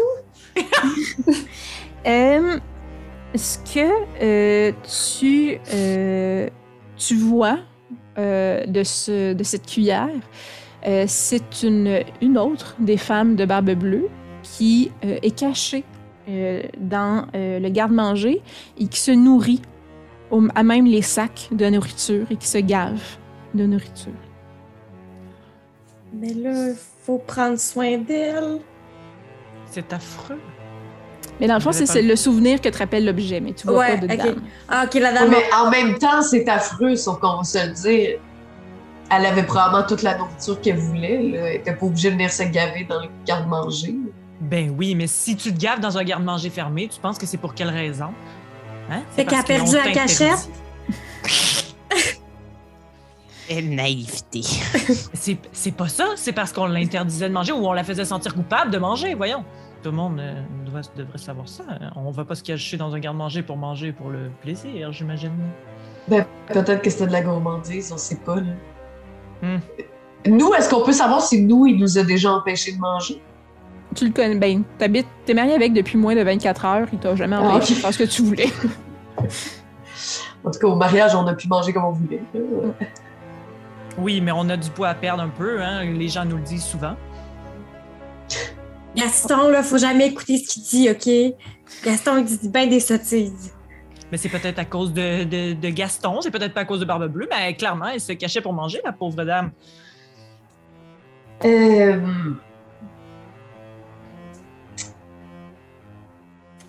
Mais moi, il y a d'autres choses. Excusez, il y a d'autres choses dans la pièce qui me. Oui, c'est ça. Il y a Tu d'autres choses. euh, tu sais, t'as- tu- t'as enlevé le drap, mais t'as pas interagi avec les boîtes. Ouais, il y a des ça, gâteaux, il y avait il y a comme, des- il y a plein d'affaires, là. Mais tu as parlé de, de vases qui avaient Oui. comme de l'espèce de buée où on voyait pas trop au travers. J'avoue, la première chose qui m'a attirée de ça, c'est qu'on voyait mon reflet euh, dedans. Mais ensuite de ça, je me suis rendu compte qu'il y avait d'autres choses. Euh, Est-ce que je peux l'observer? Oui. Euh, Est-ce que tu aimerais poser une question sur, euh, sur ces, ces, ces pots? Les, les questions, elles sont les madames de jeune fille ou les. Euh, oui, c'est les euh, manœuvres de jeune fille investiguer un objet mystérieux. Parfait. Ah!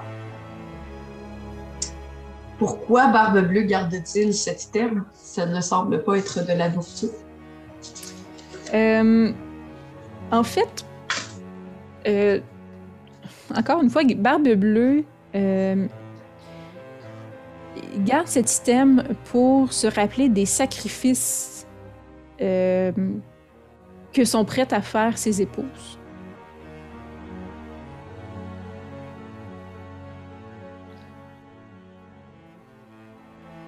On peut en demander deux, hein? c'est ça? Oui. Ouais. Ah, OK. Puis, les sacrifices que ses épouses sont prêtes à faire, donc, à qui appartient cet item? Euh, les genres appartiennent à euh, l'épouse que euh, la Vierge a vue euh, qui mangeait en cachette. J'aurais dû demander qu'est-ce qu'il y avait dedans. Tu peux, tu peux les ouvrir, tu peux interagir avec. là. Ah! Ben, je- Dans le fond, tout ce qui n'est pas écrit dans les manœuvres se, se- se résout par la narrative. OK. Donc, je loue. Parfait. Euh, ce que tu vois euh, dans, dans ces genres-là, quand tu les ouvres, c'est qu'elles sont remplies euh, de, le pas le meilleur mot le dire, là, de vomi euh, ranci. Et sur, euh, sur le dessus euh, se retrouvent des dents humaines. Euh, quand tu lèves les yeux, euh, tu vois la femme euh, que la Vierge s'était rappelée, euh, qui a ses dents, dans le fond, toutes brisées, et qui te regarde. Donc, On elle peut-tu est l'aider, là, vu qu'on la voit? maigrichonne. Euh, puis euh, tu l'entends juste murmurer euh, qu'elle se dit qu'à quel point les gâteaux doivent, aider à maigrir. À quel point les gâteaux doivent aider à maigrir. Que fais-tu? Est-ce qu'elle me parle? Tu veux Euh, prendre soin d'elle? Prendre soin d'elle, peut-être? Tu veux prendre soin d'elle? Ben là, elle a plus de dents, puis elle va pas bien, là, clairement. Non, mais clairement, elle n'est pas là. Ben attends, là, la pauvre madame. Euh, Euh, tu peux le faire par toi-même si tu veux, euh, la. Vierge, prendre soin. euh. OK, ben je vais prendre soin de la madame. Puis euh, je, vais- je, je peux-tu genre y offrir de l'eau? J'ai-tu de l'eau avec moi? Juste de l'eau, juste pour la, la? Euh, on, on va dire que tu en trouves euh, quelque part dans le garde-manger qui n'est pas une jarre pleine de vomi. ouais. Euh, donc, tu cherches à apaiser ses souffrances, mais elle te demande un geste qui démontre ta sincérité envers elle. Euh, envers la, la, la madame, faut Ouais. que je montre ma sincérité. Euh, je, je prends sa, sa main, sûrement qui sent pas très bon. Je la mets sur mon cœur, puis je mets ma main sur son cœur à elle, puis j'ai envoyé toute la plus belle énergie du monde. Euh, donc, tu l'apaises. Euh, puis, euh, dans le fond, vous êtes maintenant capable de, de discuter un peu plus avec elle euh, pour comprendre qu'est-ce qu'elle veut dire. Mais en quoi est-ce que des gâteaux peuvent vous faire maigrir? L'important, c'est de ne pas être trop grosse. L'important, C'est de, de. de- de se débarrasser de ce qu'on a mangé. On mange bien, on, ça goûte bon, puis par la suite, on le revomit.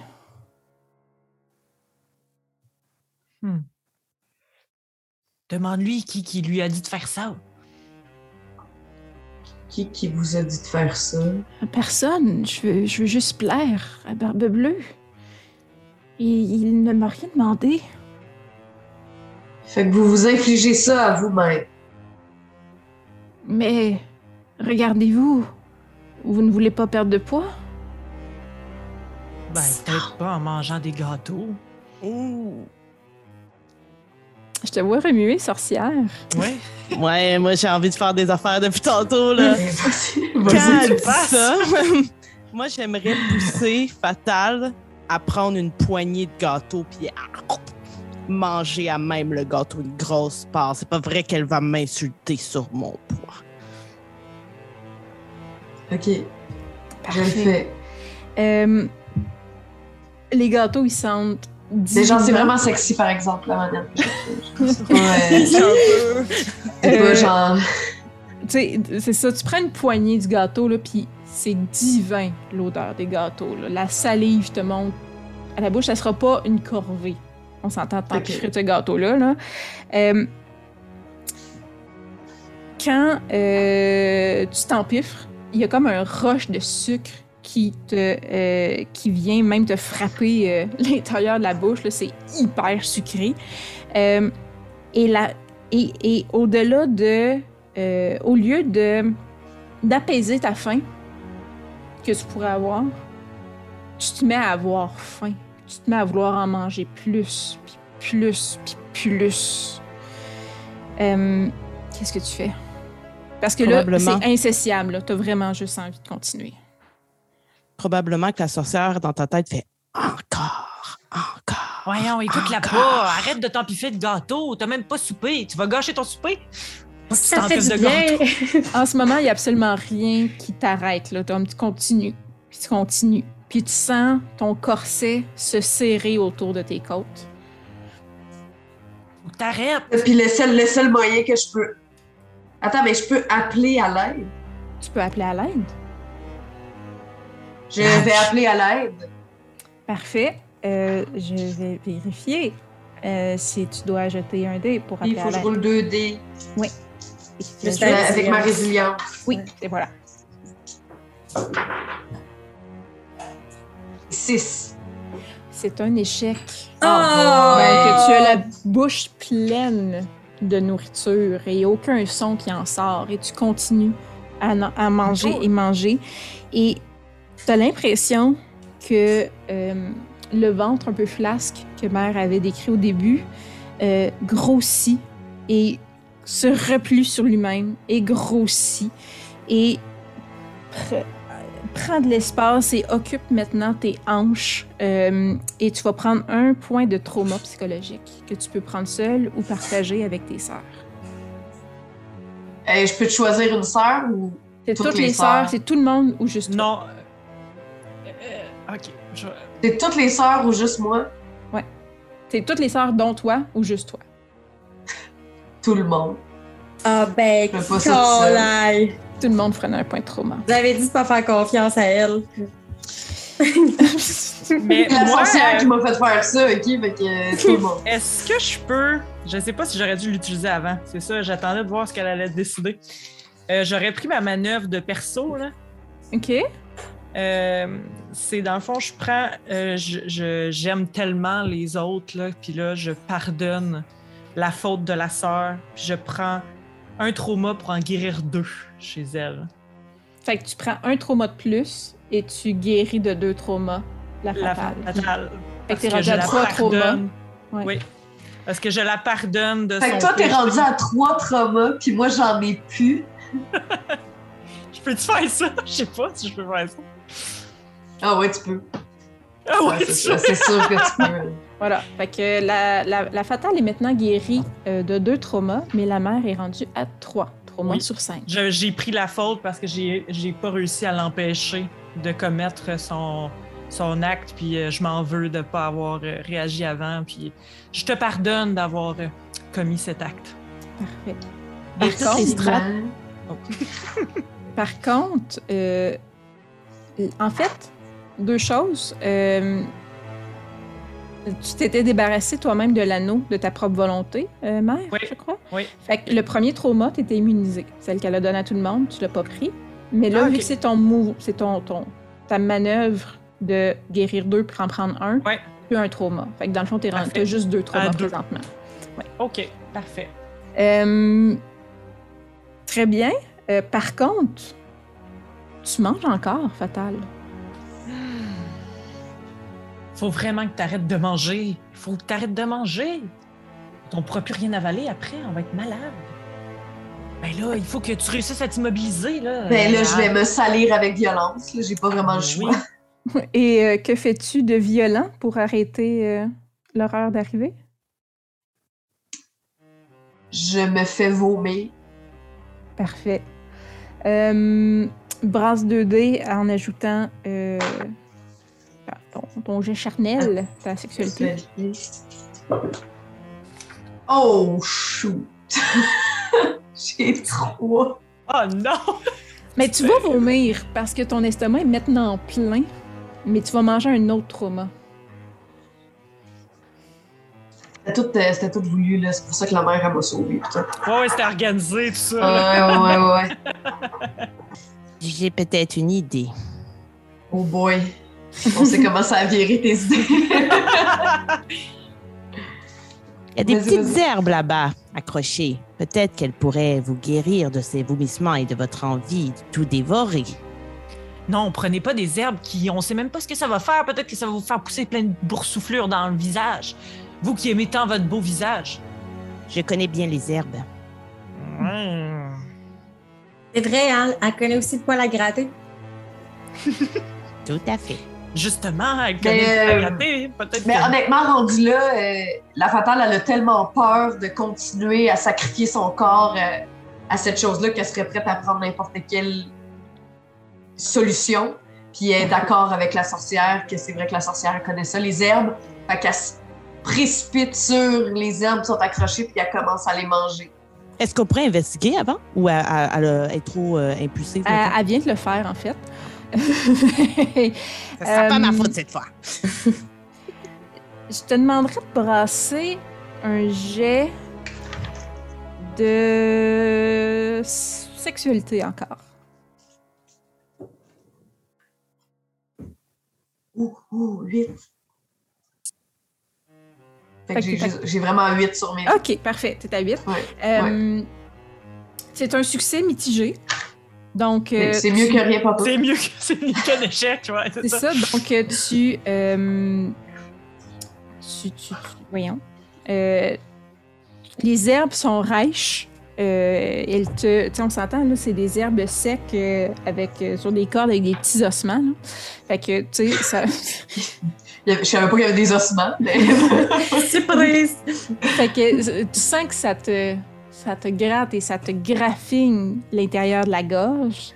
Euh, donc, tu vas prendre un trauma. Mon Dieu Seigneur! Une chance Et que j'en ai guéri merci. deux. Merci de m'avoir guéri. Et euh, tu- j'imagine que tu arrêtes l'horreur? Certainement. Parfait. Par contre, euh, comme tu as eu 8, tu dois soit être mis dans une position vulnérable qui, dans le fond, te blesse d'une manière quelconque, ou euh, ça te, tu as été imprudente et ça t'ouvre euh, à une, euh, un danger. Donc, euh, lequel choisis-tu et pourquoi? Le premier, pour moi, n'est pas clair. Qu'est-ce que ça Ben, dans le fond, c'est que, euh, tu sais, par exemple, tu dis, ben, euh, je me suis garoché sur les herbes pour les avaler. Euh, Ouais. Déjà, en partant, ça donne un trauma. Puis, euh, tu, euh, ce faisant, ben, tu as tellement pris de choses que tu te coupes la main sur un des os qui est attaché là. Donc, tu te blesses, puis tu décris comment tu te blesses. OK. Euh, ben, je pense que. euh, Ben, je pense en fait que y a- le, le- le vomi était tellement acide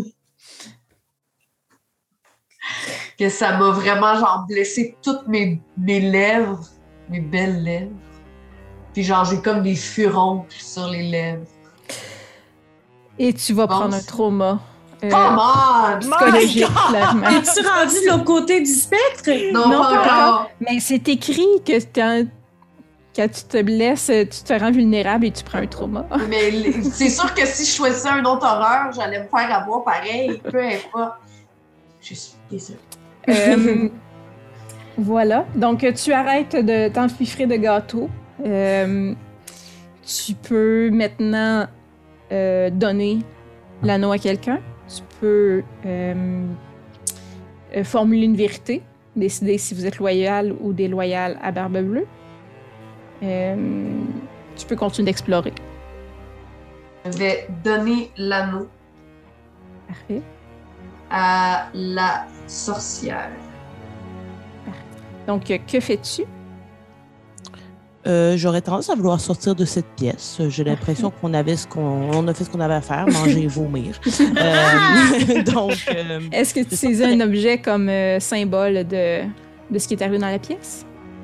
Euh, ouais, je crois que je saisirais. Ah, on, on- on me fait un signe. Euh, Petite cuillère. Oui, D'accord, prends pas le bol à euh, vomi, toujours. Prends la petite cuillère. oui, avec plaisir. Je vais prendre la petite cuillère de bois. Parfait. Euh, puis, euh, selon toi, euh, qu'est-ce qui est arrivé dans cette pièce? Euh, ce qui est arrivé, c'est que euh, la femme en question, euh, ayant peu confiance en elle et euh, ayant subi toute sa vie euh, les, remarques des hommes par rapport à son apparence, et devait justement se cacher pour euh, s'empiffrer. Mais j'aurais tendance à dire que cela n'avait rien à voir avec Barbe Bleue, effectivement, et que c'est vraiment l'accumulation des commentaires des hommes de façon générale qui l'ont poussé à agir de la sorte. Parfait. Donc, vous prenez un symbole de loyauté et euh, vous guérissez toutes un trauma. Merci. Pas si méchante que ça, la sorcière. À mes heures. Ah, c'est que dès qu'on dit que c'est de la loyauté, on guérit un trauma. Euh, et euh, quelle clé attire ton œil, euh, sorcière? Pardon, euh, euh, j'ai coupé, je crois, j'ai pas entendu. Ok, je demandais quelle clé euh, attire ton regard. Oui, donc la clé qui attire mon regard, c'est vraiment une grosse clé, pas du tout ouvragée. Donc, euh, c'est vraiment pas la plus belle. Elle est dans un euh, métal lourd et elle a l'air d'avoir été chauffée à blanc. Elle est comme rouge, comme si on l'avait mis dans le feu quand on veut forger une épée. Et elle est hyper brûlante quand on, quand on la prend. Donc, elle est comme rouge, comme si elle avait été euh, chauffée. Euh, et au bout du, ben, sur le paneton, il y a seulement également deux petites, deux petites tiges. Et l'anneau est super gros. On peut quasiment mettre trois doigts à l'intérieur euh, de l'anneau. Euh, et justement, ça sent là, quelque chose de brûlé quand, quand la sorcière la, la tient dans sa main. Ben, quand la femme la tient dans sa main, ça lui fait presque mal à lui laisser une marque. Parfait. Euh, tu te diriges devant une grosse porte solide euh, métallique qui ressemble un peu à la solidité de la clé que tu tiens. Et sur un écriteau, juste en haut, c'est écrit que c'est la porte du crématorium. Et donc, la porte, elle est chaude au toucher, un peu comme l'anneau. Et tu tournes la poignée et tu ouvres cette porte. Euh, dans la pièce, il y a euh, la lumière euh, vraiment, une lumière franche qui illumine la pièce là, qui vient d'un feu dans un fourneau, dans le fond, crématorium. et c'est une toute petite pièce. Là, vous, avez, vous sentez presque de la claustrophobie, là, tellement c'est petit et renfermé. Euh, il y a des, euh, la, la, fumée qui sort euh, du foyer, qui crée des formes, qui tournent et tournoient sur elle-même. et juste en face de vous, en, ben, en face de toi, entre toi et le foyer, le crématorium, il y a une civière dans le fond, qui servait à transporter le corps des défunts. Euh, derrière cette sphère-là, au sol, euh, une petite silhouette. Euh, un jeune homme, tout petit, est agenouillé et regarde le sol. Que fais-tu? Hum, je m'approcherai du jeune homme, quand même de façon prudente, voir, euh, si, je veux dire, il a l'air encore en vie ou euh, j'aimerais voir dans quel état il semble être et ne pas trop le surprendre. C'est arriver doucement pour ne pas l'effrayer. Euh, le, le, jeune homme, tu dirais qu'il doit être au. Début de l'adolescence. Donc, c'est pas un homme vite dit. Euh, euh, euh, il est penché, assis au sol, mais penché au-dessus d'une pile d'ossements. Il porte des vêtements qui sont mal ajustés, donc il est très maigre sous ses vêtements un peu trop amples pour lui. il y a des traces de sueur sur le collet, à force d'avoir chaud, on s'entend. il est dans le côté d'une fournaise. Et sa, face pardon, est étirée. Là. Il y a des, cernes en dessous des yeux. Les teints, le teint émacié euh, et sa bouche semble euh, naturellement un peu comme le cri. Là. être dans une, figée dans une forme euh, vraiment là, de, de, déplaisir. On va dire ça comme ça. Puis son œil gauche, on va dire, est recouvert dans le fond, comme s'il y avait une cicatrice qui avait mal guéri, qui couvre euh, le côté du visage, dont une partie de son œil. Euh, puis, euh, il, il y a un petit couteau, puis il est en train de graver sur un des ossements. Donc, il est en train d'écrire quelque chose sur un des ossements. Euh, j'aurais tendance à dire que j'aimerais investiguer les ossements. Euh, c'est sûr que j'aurais aimé regarder de plus près celui qui est en train de graver, mais en même temps, je ne voudrais pas lui retirer ce qu'il est en train de faire. Mais ça me semble être l'objet le plus intéressant. C'est parfait. Ben, tu sais, je peux, euh, sans lui enlever, regarder ce qu'il fait un peu par-dessus son épaule sans, sans tenter de l'apeurer. Parfait. Bon, tu t'approches au-dessus de lui, tu regardes euh, au-dessus de son épaule qu'est-ce qu'il semble gravé dans, les ossements. Euh, mhm. Et euh, tranquillement, juste un petit souffle de voix, il te supplie de ne pas parler plus fort toi-même que d'un simple murmure. si seulement tu le fais, tu risques de la mettre en colère, elle. Est-ce que je peux lui parler à l'enfant? Oui. Euh, à savoir, est-ce que tu lui parles de haute voix ou tu murmures? Euh, non, je suivrai le conseil de l'enfant. Euh, et je lui dirai qui elle.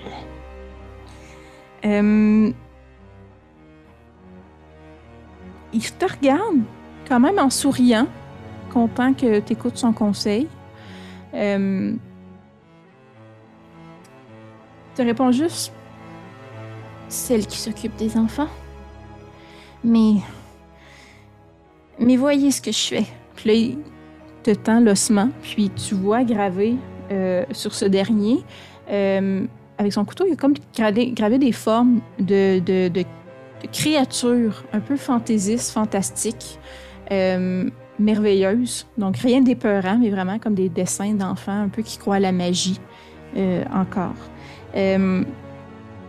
Qui exprime dans le fond un peu la naïveté qui pourrait rester dans son esprit. Je pense que j'essaierais de comme m'adresser à la mère en moi en lui disant euh, je crois que vous êtes plus toujours en murmurant euh, je crois que vous êtes plus habile avec les enfants qu'est-ce que vous me conseillez de faire mère Je crois que déjà, euh, il faudrait apprendre c'est qui.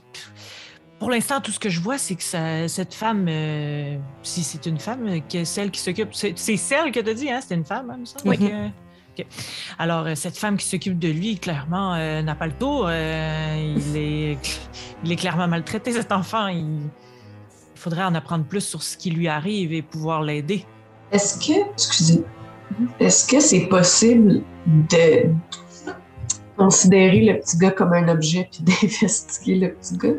Euh, plus ou moins. Ok, fait que je pourrais pas dire, mettons, à qui appartient cette Non. Ce petit garçon.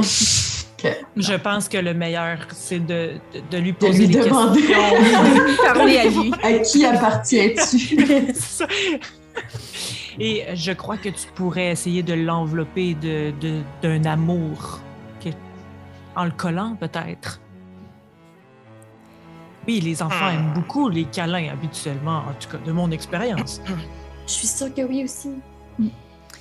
Euh, il te regarde quand même de ses grands yeux d'enfant euh, malmenés, mais grands yeux d'enfant euh, tout de même.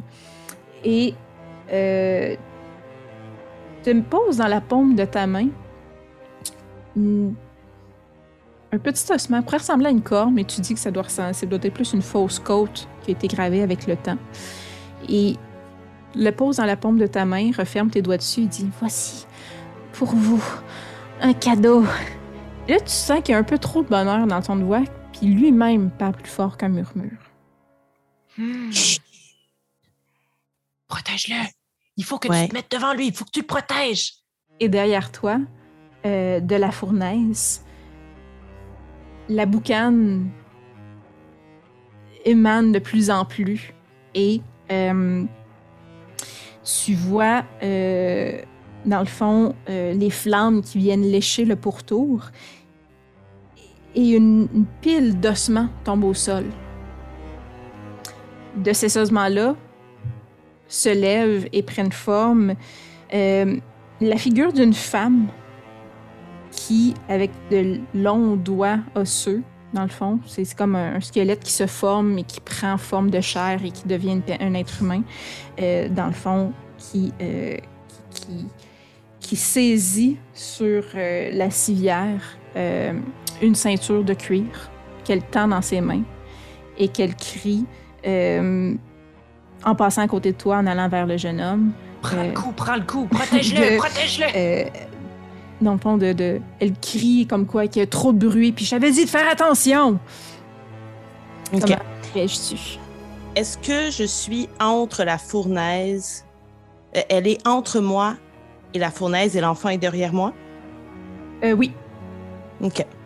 Donc, je vais faire appel à la fatale et à la mère en moi.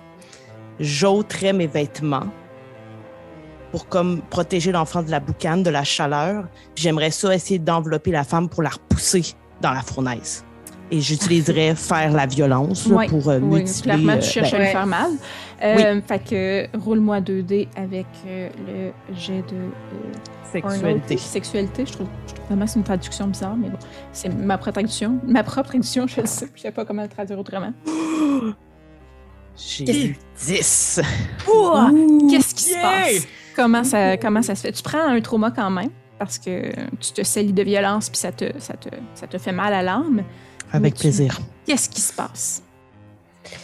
Euh, vraiment, là, dans tout justement ma femme fatale, je me dévêtis Et là, je veux vraiment être comme un bouclier humain pour l'enfant, tout en pensant à la mère en moi.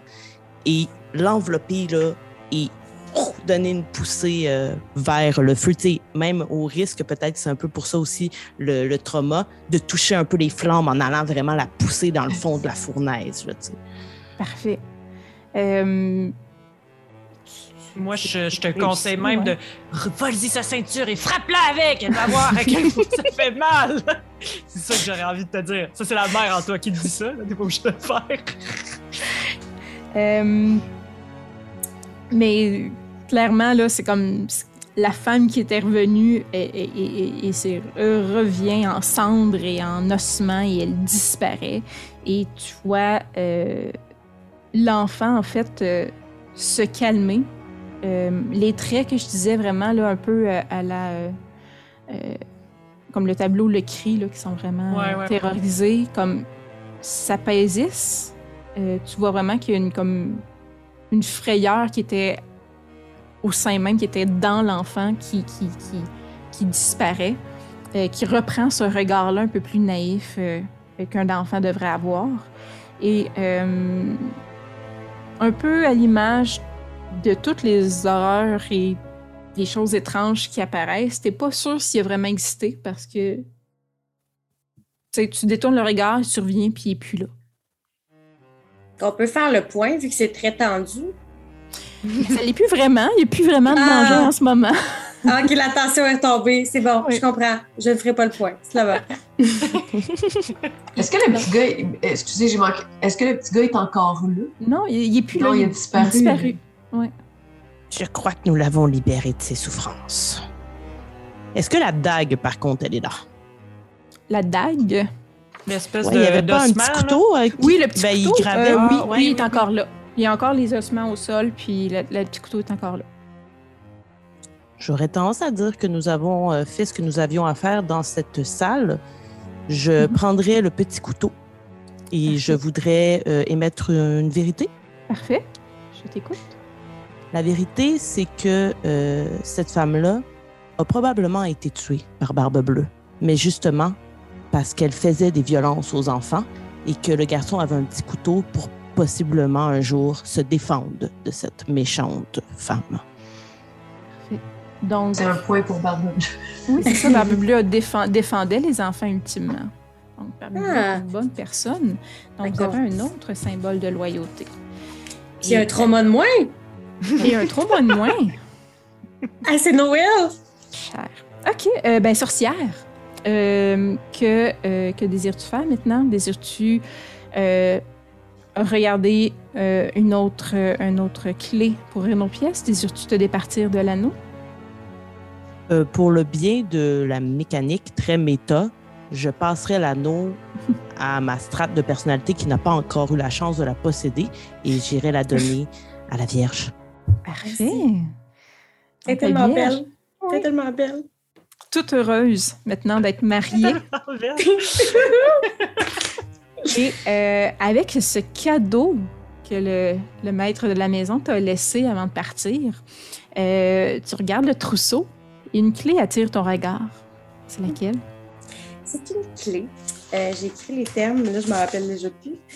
où est-ce que l'anneau est faite euh, en espèce de fioriture qui rappelle une fleur? Parce que des fois, ça fait des petits ça comme ça. Et la fioriture rappelle une petite fleur. Comme moi.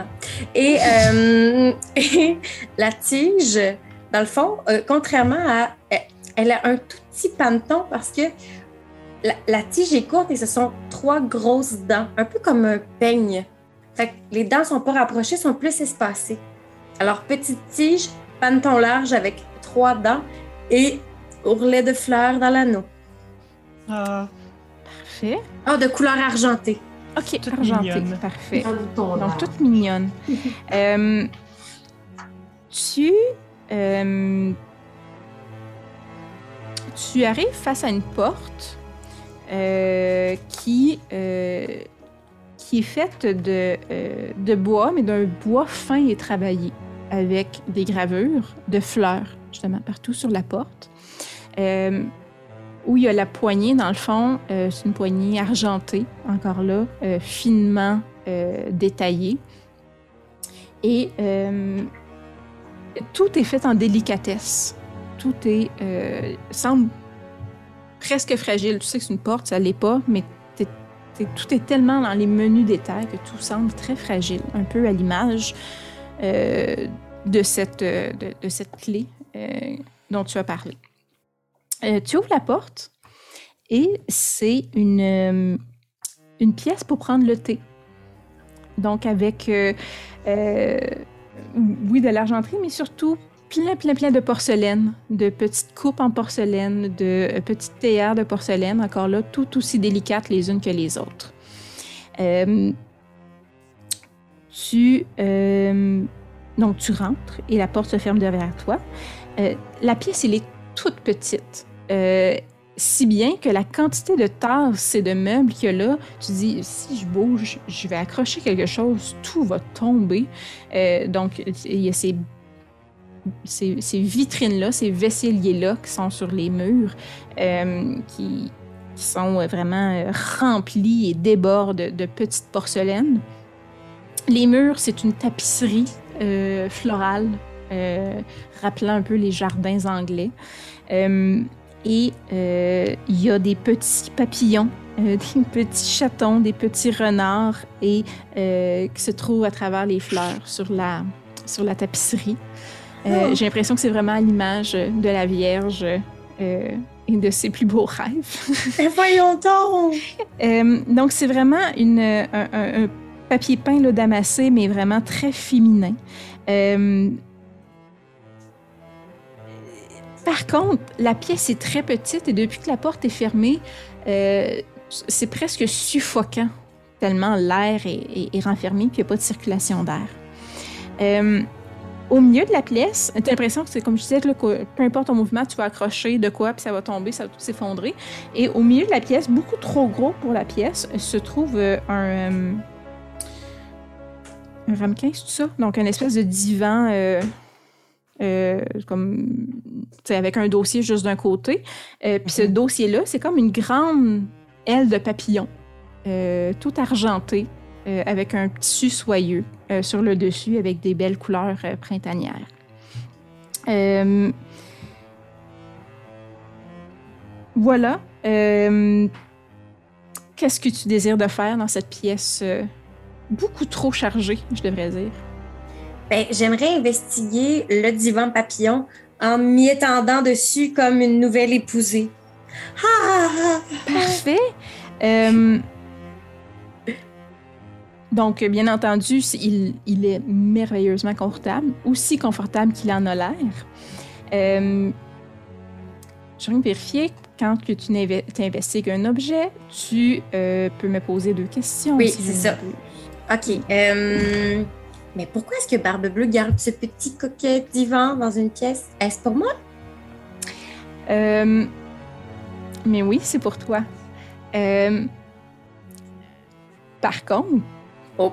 Tu as l'impression que ce qu'il veut faire avec toi sur ce divan-là n'est pas nécessairement catholique et relève plutôt du devoir conjugal d'une épouse. C'est correct que ce ne sera pas la première fois. je, ne parlerai qu'en présence de mon avocat. De ta mère, est-ce que ça fait? OK. Et euh, j'aimerais, vu que j'ai le droit de demander deux questions à ce magnifique ramequin, euh, quel souvenir cet item contient-il? Des souvenirs de plaisir charnel, du moins plaisir pour Barbe Bleue. Euh, et quand tu t'y étends, en fait, tu as l'impression que le dossier de papillon se referme un peu sur toi, comme s'il te recouvrait. Euh, puis autant ça semble être confortable, en même temps, tu te rends compte que tu peux difficilement sortir de là. Qu'est-ce que tu fais? Euh, ben là, bien sûr que d'après moi, je panique. Est-ce que je peux considérer le ramequin comme une horreur maintenant qu'il me suffoque? ah, oui. Ok, parfait. Alors, je vais, je vais caresser l'horreur Euh, oui, je vais caresser l'horreur si c'est possible pour qu'il change de victime et qu'il aille étouffer deux, trois tasses à la place. Euh, Je suis, parce que je suis seule en pièce, ne peut pas avoir d'autres victimes? euh, on va s'arranger qu'il y ait une autre victime. Prends-moi euh, prends-moi tes dés. Oui, parfait. Ben, de toute façon, peu importe ce que je brasse, je le gagne. Fait que, Ah oui, ah oui, attends, attends. Euh. OK, fait que à cause de mon super pouvoir, OK. Oh, euh, oh, J'aime ça. Oui, je vais rien vérifier euh, comment c'est formulé ton super pouvoir. Euh, tu es euh, la euh, victime. la victime. OK. À ce moment-là, Mais je- Euh, un trauma euh, que ça me crée, par exemple, de Ok. gagner euh, ça. Parfait. À ce moment-là, euh, tu, en, en, te débattant quand même pour essayer de sortir de cette prison-là qu'a créé la- cette aile-là de métal argenté sur toi, tu, tu réussis à, à- à te glisser hors de, de ce fauteuil. Par contre, le tumulte a euh, fait venir une servante dans la pièce, voir quel bruit tu faisais. Et euh, elle t'aide à te relever euh, malgré toi. Puis le divan est comme revenu à sa forme normale. Et elle, en s'accotant sur le divan elle-même, elle se fait prendre par cette aile-là de papillon qui la maintient. Et tu vois le tissu soyeux commencer à caresser son corps, caresser- commencer à rentrer sous sa jupe. Aide-la, il faut pas que tu la laisses là. Mais non, ben oui, Et- non, oui, oui. Est-ce Oui. Est-ce qu'on a encore la petite dague dans le tissu? Euh, c'est- c'est c'est rendu une dague symbolique, je dirais. Ah, dommage. Euh, Est-ce qu'on peut prendre soin de la personne en train de se faire violenter par un tissu? Euh, ben, c'est prendre soin, c'est, euh, si je me trompe pas, c'est de l'horreur. Non, servant ou horreur? De quelqu'un oui, c'est servant au horreur? Euh, oui, tu peux prendre soin de, de la servante si tu veux. Euh, donc, euh, euh, tu peux apaiser ses souffrances pendant qu'elle se fait. euh, Non, non, il faut, euh. Il, faut que tu appelles, appelle à l'aide si t'es pas capable toute seule, mais il faut que tu sois capable de la sortir de là. Ah oui, c'est ça. OK, parfait. Alors, je, je vais appeler à l'aide, effectivement. J'appelle à l'aide pour pas qu'elle se fasse bien tissuter. Parfait. Euh, je te demanderais de euh, Deux D6. rouler 2d6 plus ta résilience. Ah, mais moi, j'ai plus un de résilience en plus. J'ai trois. J'ai six, ça fait neuf. Plus un, ça fait dix. Qu'est-ce qui se passe, euh, Madame la Vierge? Je, fais au secours, au secours, il y a un tissu, euh, un tissu, un tissu, olé, olé, qui essaie de s'emparer de la servante. Venez vite, ce n'est pas vraiment drôle, vite. Un tissu olé. Olé, olé. Ouais, je sais. Puis c'est pas, à le préciser, c'est pas vraiment drôle après avoir dit. Comment la Vierge veut dédramatiser une situation? Euh, un servant, euh, un- Elle vient de le faire. le, le palefrenier vient euh, à la rescousse et entend quand même l'épouse du maître de la maison crier à l'aide. Euh, comment qui aide la servante qui était elle-même venue? Euh, ben, ben, probablement que euh, c- cet homme s'en allait. euh, il venait de d'avoir des lièvres euh, qui venaient de revenir de la chasse. Il allait les ouvrir. Fait qu'il avait son petit couteau à lièvre et il s'est emparé du tissu pour euh, couper euh, tout le beau euh, divan qui a perdu ses ailes. Maintenant, on va se le dire. Parfait. Parfait. J'aime ça. Donc, euh, euh, la servante est maintenant un peu traumatisée, euh, mais euh, tu vois à son regard qu'elle a quand même vécu des choses étranges dans le manoir de Barbe Bleue. C'est peut-être pas la première fois qu'elle a vécu quelque chose de semblable. Puis euh, elle quitte la pièce avec le palefrenier en te qu'on saluant pourrait- quand même bien bas, te reconnaissant euh, l'aide que tu lui as apporté. Est-ce que la Vierge pourrait la questionner avant qu'elle parte? Euh, oui. Traitons-la comme un objet. Oui, oui. Très tôt, ouais. Oui. Euh, Mais oui. Est-ce que. Demande-lui euh, qu'est-ce qu'elle pense de Barbe Bleue. euh, Excusez-moi, madame, je sais que ça a été une grosse journée, mais j'aurais deux, trois questions à vous poser quand même. Euh, J'aimerais ça savoir, je sais que mon mari est un, un homme bon, alors je doute moyennement de ses bonnes intentions, mais juste au cas, cet épisode du canapé, qu'est-ce que vous pensez de tout ça? Est-ce que c'est anodin ou si ça vous est déjà arrivé souvent, tout ça? Euh, On ne peut pas parler contre le maître ici. On- il faut lui être loyal, mais. Puis là, elle regarde euh, le palefrenier qui quitte, euh, puis elle s'arrange pour qu'il l'entende pas. Euh, sachez juste, madame, que, que votre époux aime beaucoup cette pièce et il passait beaucoup de temps avec ses anciennes épouses. Mais je ne peux en dire plus sur les choses qu'on entendait à travers la porte. Mais il a dit que le divan était fait exprès pour moi. Je, je- je ne veux pas présager ses intentions, madame. Ne, ne me faites pas me euh, ternir le nom du maître. Je, vais payer le prix plus tard. Non, je comprends. Euh, Je, vais te laisser partir. Désolée pour tout ce qui t'est arrivé. C'est un peu de ma faute si tu t'es fait croquer par le divan parce que c'était supposé être moi. Je suis vraiment désolée. Ah, vous- vous êtes la maîtresse de la maison. Ce, ce n'est jamais de votre faute. Euh, bon, ben, je, je, je, je vous salue et vous souhaite une magnifique journée. Merci. Puis là, elle, elle quitte un peu le pas de course. euh. Que ça désires que cette pièce semble aussi oppressante. Hmm. Vous autres, vous en pensez quoi? Est-ce que je devrais boire autre chose ou ça vous suffit le divan cannibale? Moi, je pense qu'en plus, euh, quand il a dit que c'était fait pour toi, il a précisé que c'était surtout lui qui éprouvait du plaisir. Je sais, j'ai tout compris ça. Mais c'est ça. Voilez-vous pas la face, ma chère? Mais à quoi vous vous attendiez? Regardez bien. certainement, certainement, il nous donne une demeure, il nous donne toutes les richesses du monde, il vous a extirpé à la pauvreté, il s'attend bien à quelque chose en retour. Oui, mais cela veut pas dire que nous, nous ne pouvons pas éprouver notre plaisir dans tout cela. Est-ce que je peux proposer une vérité? Oh, excuse-moi, vas-y, sorcière. Je- J'avais seulement à dire que c'est un homme, c'est tout. Il n'y a rien à rajouter. Et euh, tu prendrais quel objet pour euh, énoncer ta vérité? Gardez un, un bout de tissu? Oui, oui. Il l'a déchiré, fait que tu peux prendre un bout de tissu. Je garderai le bout de tissu.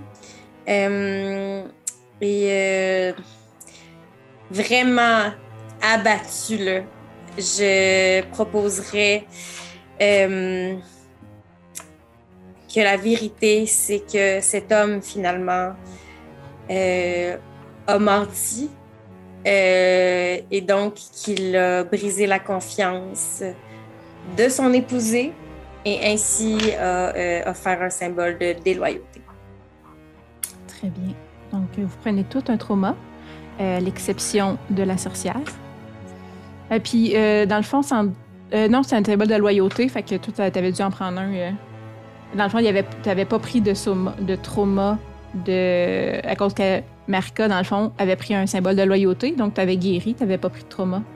Fait que t'as pas eu à te protéger. Donc, tout le monde, à l'exception de la sorcière, que c'est un symbole de déloyauté, euh, prenait un trauma. Mêlé, mais. Oui, c'est ça, que dans le fond. donné- dans le fond, quand tu as donné ton anneau à la sorcière, Ouais. elle, dans le fond, quand elle a énoncé sa vérité, c'est un symbole de loyauté. Ah oui, ok, c'est ça. Ok, puis là, Ça, t'as pas pris de trauma là, de toute façon. L'anneau est allé à la Vierge, fait que là, de toute façon, ça. là, ça ne compte plus, fait qu'il faut que je reprenne Ouais. le trauma. Ok, parfait. Voilà. Parfait. Euh, Est-ce que tu désires toi-même, parce que là, vous êtes à deux symboles de déloyauté et deux de loyauté, la prochaine pièce se fera fi de tout. Euh, Est-ce que tu désires garder l'anneau ou tu désires le donner à quelqu'un? Non, euh, je souhaite racheter la paix avec la fatale, car maintenant que je réalise que l'homme me mentit, euh, je pense qu'on on était trop conflictuel vis-à-vis cet homme et qu'on doit se tenir les coudes. Merci. Je sens le bonheur chez la fatale de reprendre contrôle. corps Un merci sincère. Il n'y a jamais de trauma, me semble, elle, quand elle a l'anneau, tout va bien. Euh, Euh, très bien. Euh, alors, une dernière clé chatouille euh, la paume de ta main. À Ouais. quoi ressemble-t-elle? Euh, c'est une toute petite clé Euh, je fais juste ça des petites clés. C'est une toute petite clé euh, en argent. Super simple. C'est comme une clé qu'on pourrait trouver n'importe où. Et elle est tachée de ça. Ah ben, calvaire. Le placard. Excusez. C'était pas très D'accord, bien ça. Pas tout de suite, pas tout de Le suite. placard! ça ouvre. Ça donne accès à une autre porte. Euh, Ah, ça y est. non. Euh, on va y aller avec euh, euh, la petite clé, dans le fond, argentée, euh, semble, tu sais, dénudée de tout, euh, semble, euh, froide au regard, parce qu'il n'y a aucun ornement ni rien. Et euh, elle, t'amène vers une porte euh, métallique euh, qui, a aussi l'apparence un peu glacée. Donc, euh, en l'ouvrant, tu te rends compte que c'est euh, le frigo à viande. Avec à son intérieur euh, euh, un gros morceau de viande, probablement une carcasse euh, de porc attachée après un crochet. Donc, euh, d'où probablement le sang qui traîne sur la clé. Euh, dans le fond, euh, parce que c'est quand même le congélateur à viande, euh, il y a une sculpture de glace qui semble représenter une jeune femme qui, qui semble, tu sais, la sculpture, ça représente une, une jeune femme, qui, qui semble courir. Dont on sait à propos de quoi exactement. Euh, il y a un peu à l'image des princesses, là, des oiseaux qui, euh, l'entourent, euh, qui se tiennent sur de grandes fleurs. Et c'est ça, dans le fond, elle était en robe de nuit, une espèce de robe de chambre fait de, de, de beaux tissus qui semble voler encore là derrière elle, mais tout ça en, en sculpture de glace. Dans le haut, il y a des éléments qui servent à refroidir la pièce. Euh, puis, il y a aussi à, côté de la pièce de, de viande pardon, suspendue, euh, des coffres remplis de carcasses euh, d'animaux qui vont éventuellement servir aux cuisiniers pour nourrir la maisonnée. Bien entendu, je vais observer le visage De de la- la, ouais, sculpture de glace. Parfait. Juste Euh, pour m'assurer qu'elle n'est pas aussi belle que moi. Parfait. Quand tu avances vers euh, cette espèce de fresque-là de glace, euh, les yeux de la femme semblent te suivre, un peu comme les tableaux. Là. On a l'impression que les regards nous suivent. euh, Comme la Joconde. Ouais. Donc, euh, tu as l'impression que les yeux te suivent, peu importe où tu vas. Puis dans ses mains, tu vois que euh, collé sur elle, elle tient euh, un petit bébé de glace. Donc, ça fait partie de la sculpture de glace. Est-ce que je- quand j'observe, quand j'observe, est-ce que je peux, est-ce que je suis sûre que c'est une statue ou y a-t-il Euh, moyen de savoir si c'est pas une Madame gelée? Dans le fond, je vais, ben, je vais prendre ça comme ta première question. Non, c'est Ouais. bien correct. Dans le fond, comme qu'est-ce qui est Kenny, là, ça, ça va, euh, ça va rentrer là-dedans. Ouais. Euh,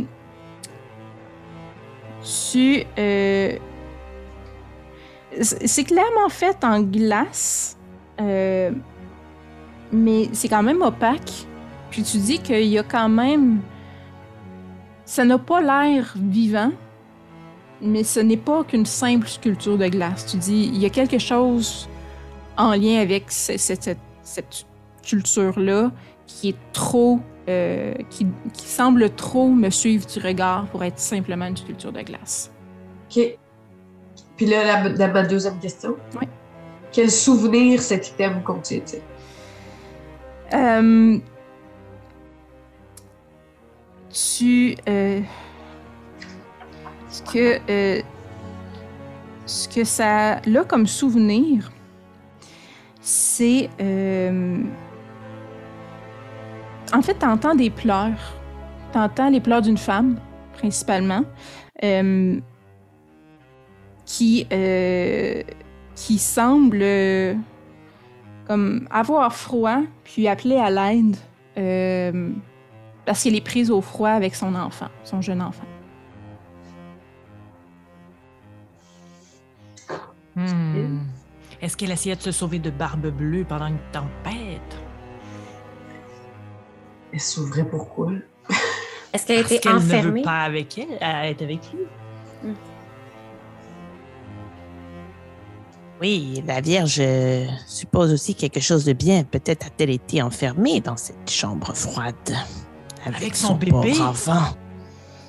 Tu penses qu'il aurait pu aller jusque-là? Était-ce son bébé à lui? Était-ce réellement une épouse? Un enfant Mais issu d'un- d'une relation adultère? Ou adultère, mais justement, pas à la faveur de Barbe Bleue? Un descendant qui allait hériter de toute sa fortune? Mhm. Je suis rendue de votre bord, moi, là. en tout cas, Euh, Qu'est-ce que tu fais, Fatal? Euh, Mais c'est parce que pour l'instant, il... euh, euh, ça m'attaque pas rien. Non, mais moi, je comprends que tu l'as pas touché non plus. Oui, c'est ça, ok, ok. Mais si tu essaies de la réchauffer, Mais c'est ça, je me disais, en fait. Euh, Je peux. Mais en ce moment, c'est ni un servant ni un horreur, cette histoire. Non, c'est ça. En ce moment, C'est rien de ça. Euh, ben, je peux essayer. Ok. J'essaie quelque chose. Hmm. Ça me dégoûte vraiment, mais je décroche un morceau de viande. Puis J'essaie de l'enrober dans le morceau de viande. pour donner Pour de la le chaleur. réchauffer. Mm, ouais, ouais. ah, puis si elle est salée, ça va faire fondre la glace. Ben, peut-être, oui. Parfait. Euh, dans le fond, en touchant, tu sais, tu touches à travers la viande, fait que tu touches pas toi-même, mais en, en touchant le, le corps de, de- de- de cette femme, euh, il y a une petite craque qui se fait justement avec la chaleur que tu essaies de la réchauffer avec. De la réchauffer quand même avec une pièce de viande congelée, on s'entend. Mais. euh, J'essaie, ok. c'est ça. on- y a une, ça, ça- ça vient travailler une petite craque qu'il y avait dans la glace euh, sur elle. Et elle tourne son visage vers toi. Euh, elle réussit à. euh, puis en, en- toi-même, là, en, mettant cette couverture de viande-là sur elle, ça, ça fracasse la glace qui créait son, c'est son vêtement, dans le fond, sa robe de chambre euh, soyeuse. Donc, euh, dans le fond, ce que ça révèle, c'est son, cœur, son corps pardon, euh, nu, qui était derrière, en dessous de cette couche de glace-là. Et ce que tu remarques, en, encore là, en, en la brillant, c'est qu'il y a une grande, euh, une grande blessure, une grande coupure euh, qui traverse son ventre, euh, avec son, son estomac, dans le fond, qui pend de la blessure euh, ouverte. Euh, et elle tient donc ce bébé euh, de glace et euh, elle semble vouloir te le tendre euh, pour que tu puisses le garder au chaud. Euh, Prends-le, le bébé, il faut que tu le réchauffes. ben, je, je- premièrement, je suis répugnée par le corps. Mais je prends l'enfant. Je peux-tu Ben oui. prendre l'enfant? Ok. Qu'est-ce que tu fais avec l'enfant? Est-ce que c'est considéré comme un horreur? Euh, je dis qu'une femme qui euh, son estomac sort par un trou de son ventre est une horreur, mais le, tout bébé. est une horreur, Oui, le bébé ok, avec. c'est pas parfait. Oui, oui, ça, j'avais compris. je parlais du bébé particulièrement. Euh, ben, en fait, ce que je vais faire, c'est que je, j'utilise ma face. Oui.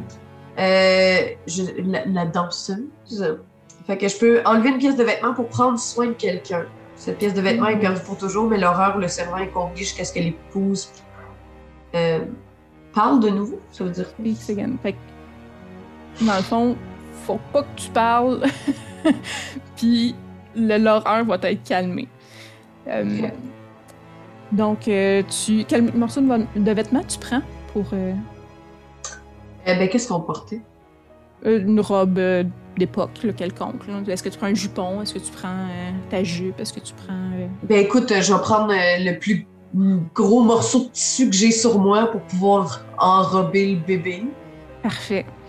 Euh, tu sens que, euh, dans le fond, c'est- c'est- cette, euh, cette profonde peine-là euh, qu'avait la, femme de glace euh, qui, te suppliait de prendre son enfant euh, semble se calmer.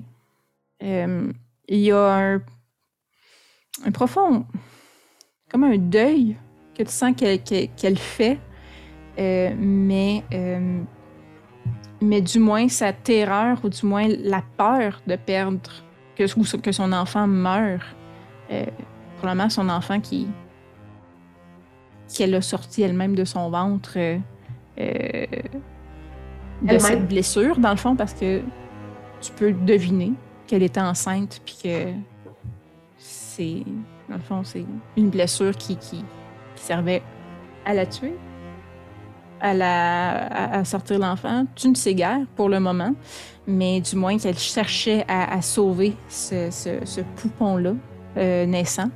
Et euh, tu sens qu'elle, autant elle est condamnée, autant euh, elle trouve une paix à l'idée que quelqu'un vienne prendre soin de son bébé.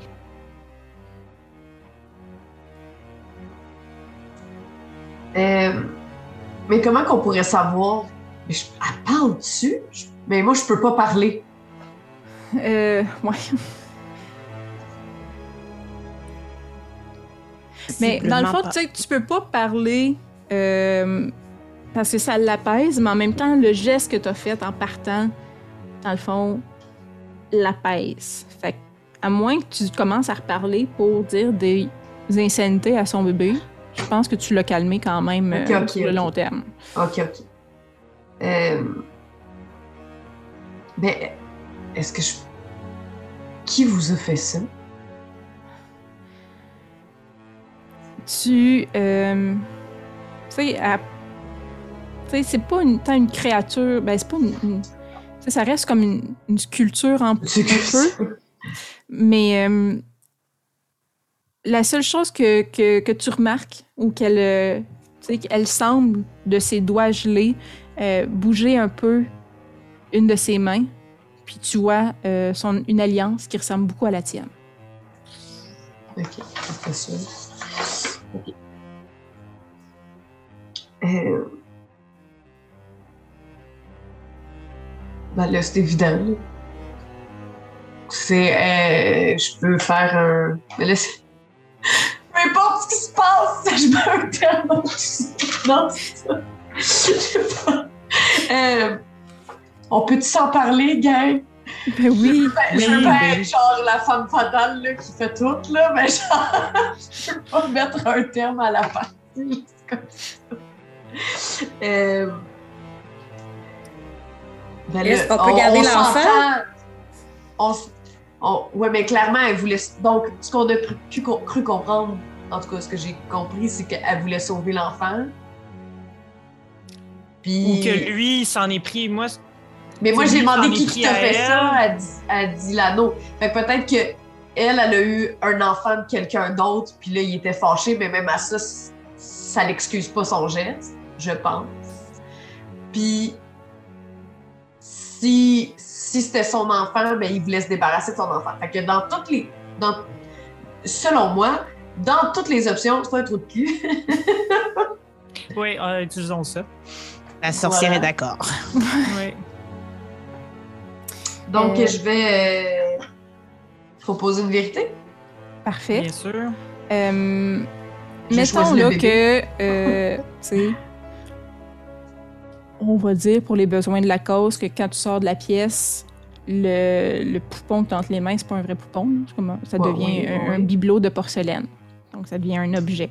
Ouais. Mais, euh, fait que qu'est-ce que, euh, c'est quoi la vérité que tu lierais à cet objet-là? Ben, la vérité, c'est que euh, peu importe si Barbe Bleue était le père ou non de cet enfant-là, il a tenté de s'en débarrasser. Donc,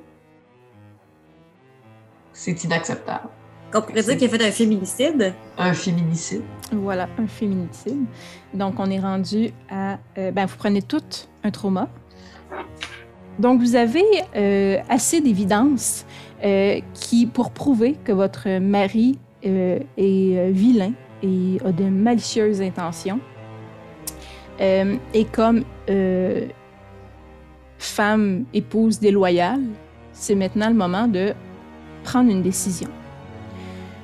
Vous pouvez, et là vous décidez entre vous, vous pouvez présenter vos preuves euh, au village euh, ou euh, vous pouvez fuir et tenter de recommencer une nouvelle vie. Personnellement, je me sens. Ok. Le personnage fuirait. Sandrine, elle dirait On bûchait le salaud pour plus qu'il fasse ça jamais. Mais le personnage, elle, elle s'enfuirait parce qu'elle en a rien à cirer des autres. Elle veut juste, elle, se sortir de la situation, puis le meilleur moyen de se sortir de la situation, c'est s'en aller. Pour euh, la part de la mère, j'hésite parce que même en tant que mère, elle veut protéger les autres sœurs, fait qu'elle aurait tendance à fuir, mais en même temps, elle veut aussi protéger les autres filles qui pourraient avoir affaire à Barbe Bleue, fait qu'elle est comme en confrontation de... Elle aurait tendance à le dénoncer aussi, mais elle le dénoncerait vite, puis elle, elle sauverait après. Tu sais, elle ferait comme... Tiens, regardez, euh, allez pas le voir, puis après ça, elle prendrait les jambes à son cou, essayer de faire une autre vie. Tu sais, comme euh, un mélange Mais tu, prends, deux, tu, le dénoncer en premier, c'est moi. Ouais, Ok. ouais. Euh, la Vierge? Comme Sandrine, Kariam irait crier ça sur, tout- sur tous les toits. Euh, considérant que la servante a dit justement à l'épouse à quel point elle, avait peur de ce que ça pouvait occasionner si elle parlait, je pense qu'elle a trop peur. Fait qu'elle fuirait. Ok. Et puis la sorcière? Sans aucun doute, la sorcière euh, irait le dénoncer haut et fort au village, ferait des sortilèges et des malédictions sur cet homme et voudrait, euh, par sentiment de sororité avec les autres femmes qui pourraient être prises dans son piège, dénoncer euh, les crimes de cet homme.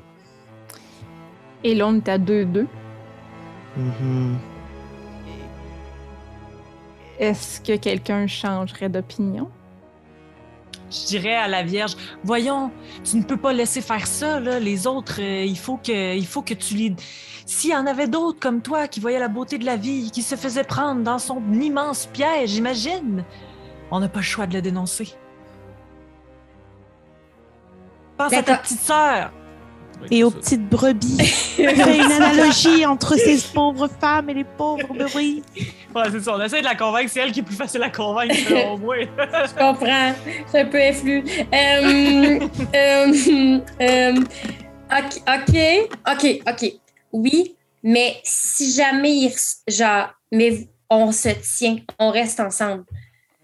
Euh, Oui. parce mais- que Mais pense à qu'est-ce qui pourrait t'arriver si jamais on s'enfuit, puis on, euh, pas on s'enfuit, mais qu'on se met à le dénoncer partout, puis que là, c'est après nous qui vient. On sauve, on change d'identité après. Mais comment est-ce qu'on peut se sauver puis changer d'identité? C'est un homme qui a du pouvoir. Ouais, mais pas dans ça les. dans ma poche. Ben mais en oui, même pas temps, si dans on toutes fuit, les il va villes. ici. Ouais, si on fuit, il va essayer de nous retrouver de toute façon, je pense. Fait que. euh, Ok. Euh, au bûcher, le vieux porc. Parfait. Donc, euh, vous allez au village pour présenter vos différentes preuves que vous avez amassées durant votre très court séjour à la maison de Barbe Bleue. Et je demanderais euh, à la mère, qu'est-ce que le village a fait pour se débarrasser euh, de vos clameurs et vos exclamations de femmes déloyales? Ah, OK, c'est ça. Ils se débarrassent de nous. Ah, ben, tabarouette. Ben, ils ont essayé de prouver qu'on était folles. Ils ont essayé de nous dire là, à quel point on inventait des histoires, puis ils ont fait des preuves contre nous autres, puis ils ont fini par nous interner. Ah, ont mis à tabarnak. l'asile. Ouais, parce qu'on on fabulait, là. On inventait des affaires. Probablement, je sais pas, là, le gâteau nous est monté à la tête, je sais pas, là, mais il y a eu quelque chose. euh. Euh, Fatal, qu'est-ce que Barbe Bleue euh, a fait pour euh, faire chanter ta famille pour la garder dans le silence. Oh mon Dieu. Mais là, il leur a donné plus d'argent et de pouvoir qu'ils peuvent jamais rêver d'avoir. Ils ont fait la même chose avec. Il a fait la même chose avec ma famille qu'il a fait avec moi, en fait. Euh, Cariane, euh, Cariane, pardon, Vierge. Euh, maintenant que tu es interné, qu'est-ce que Barbe Bleue a envoyé la journée de votre anniversaire de mariage comme cadeau? Envoyé une patte de bébé ensanglantée dans une petite boîte. Excuse-moi, c'est la face à Marika. J'étais comme, mon Dieu, elle est traumatisée du cadeau. As-tu dit brebis ou bébé? Bébé, oui, c'est ça. Non, j'ai dit brebis. Non, brebis. ok, elle dit brebis. Ok, non, non, elle dit brebis. d'où la face? J'ai compris. C'est une patte de bébé. Ouais. patte de brebis. Tu sais, genre. Ben, c'est de la violence tout de même, là. Ouais. Oui, comme la, oui. la tête de cheval, la, la Pauvre petite brebis. Ah! Euh, et euh, sorcière, quelle pièce de la maison de Barbe Bleue hante tes cauchemars à chaque nuit? Clairement, le divan papillon. euh, Et maintenant que Barbe Bleue a payé l'hôpital, qu'il considère peut-être vous reprendre dans sa maison, dans quelle pièce est-ce que la femme, que l'épouse pourrait se sentir chez elle? Quelle pièce parfaite représenterait l'épouse dans cette maison et les horreurs qu'elle a vécues? ben, c'est. Moi, excusez, je peux-tu? Oui, ben oui. Mais ça serait comme un espèce de tribunal. Où est-ce que. Où est-ce que la- la- l'épouse, elle parle sans fin, puis elle essaie de se défendre, mais elle gagnera jamais? C'est comme un tri- C'est comme un procès qui finit jamais, où est-ce qu'elle va toujours être coupable, peu importe. Si je peux me permettre d'ajouter quelque chose à ce Mhm. que dit la fatale, justement, quand elle parle, la, la pièce, c'est comme si les échos se répercutaient, puis qu'elle elle- pas entendue, là. Exact, voilà, comme si ça rebondissait sur elle, finalement, ce qu'elle dit, et que ça tombe jamais dans l'oreille de personne. Ouais, puis de temps en temps, dans le miroir, au lieu de pouvoir se regarder, il y a juste quelqu'un d'autre qui lui dit des trucs. Tu sais? Le Mhm. regard des autres qui lui euh, lance des bêtises tout le temps. Là. Est-ce que ça représente ce que la Vierge ressent aussi? Ah oui, oui, j'abonde dans ce sens. Et donc, c'est notre conte de Barbe Bleue qui vient de se clore. Comment je vous trouvez ça? Je vous ai pas trop euh, magané? Non, ça. Ça va. Moyen, hein? Euh, je regardais s'il n'y avait pas des petits X qui apparaissaient une fois de temps en temps.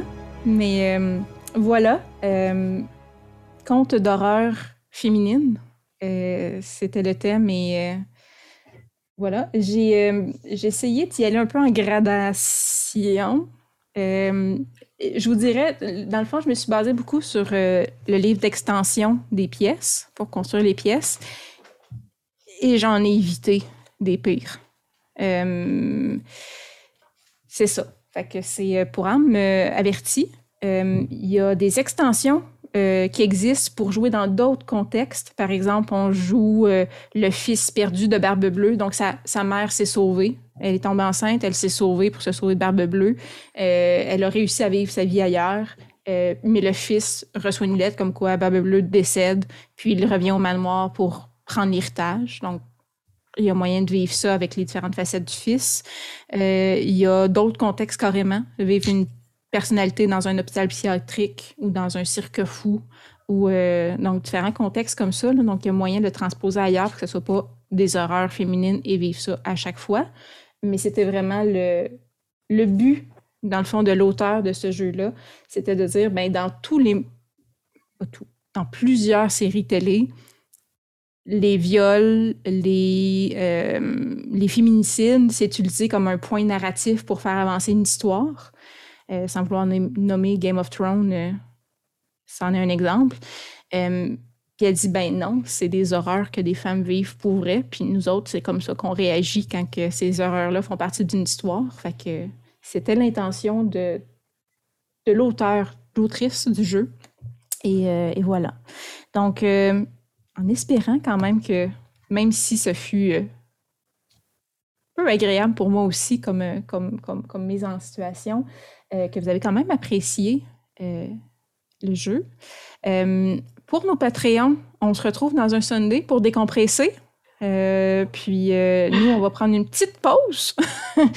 puis euh, on se revoit pour des histoires beaucoup plus joyeuses dans une prochaine Actual Play. dans trois semaines, probablement que vous allez être en train de voir Marika chanter des chansons durant les dimanches. Donc, sur ce punch-là, je vous souhaite à tout le monde une belle fin de soirée, plus belle que qu'est-ce qu'on vient de vous faire vivre là. Et à la semaine prochaine. Bye. Bye. Bye. Au revoir.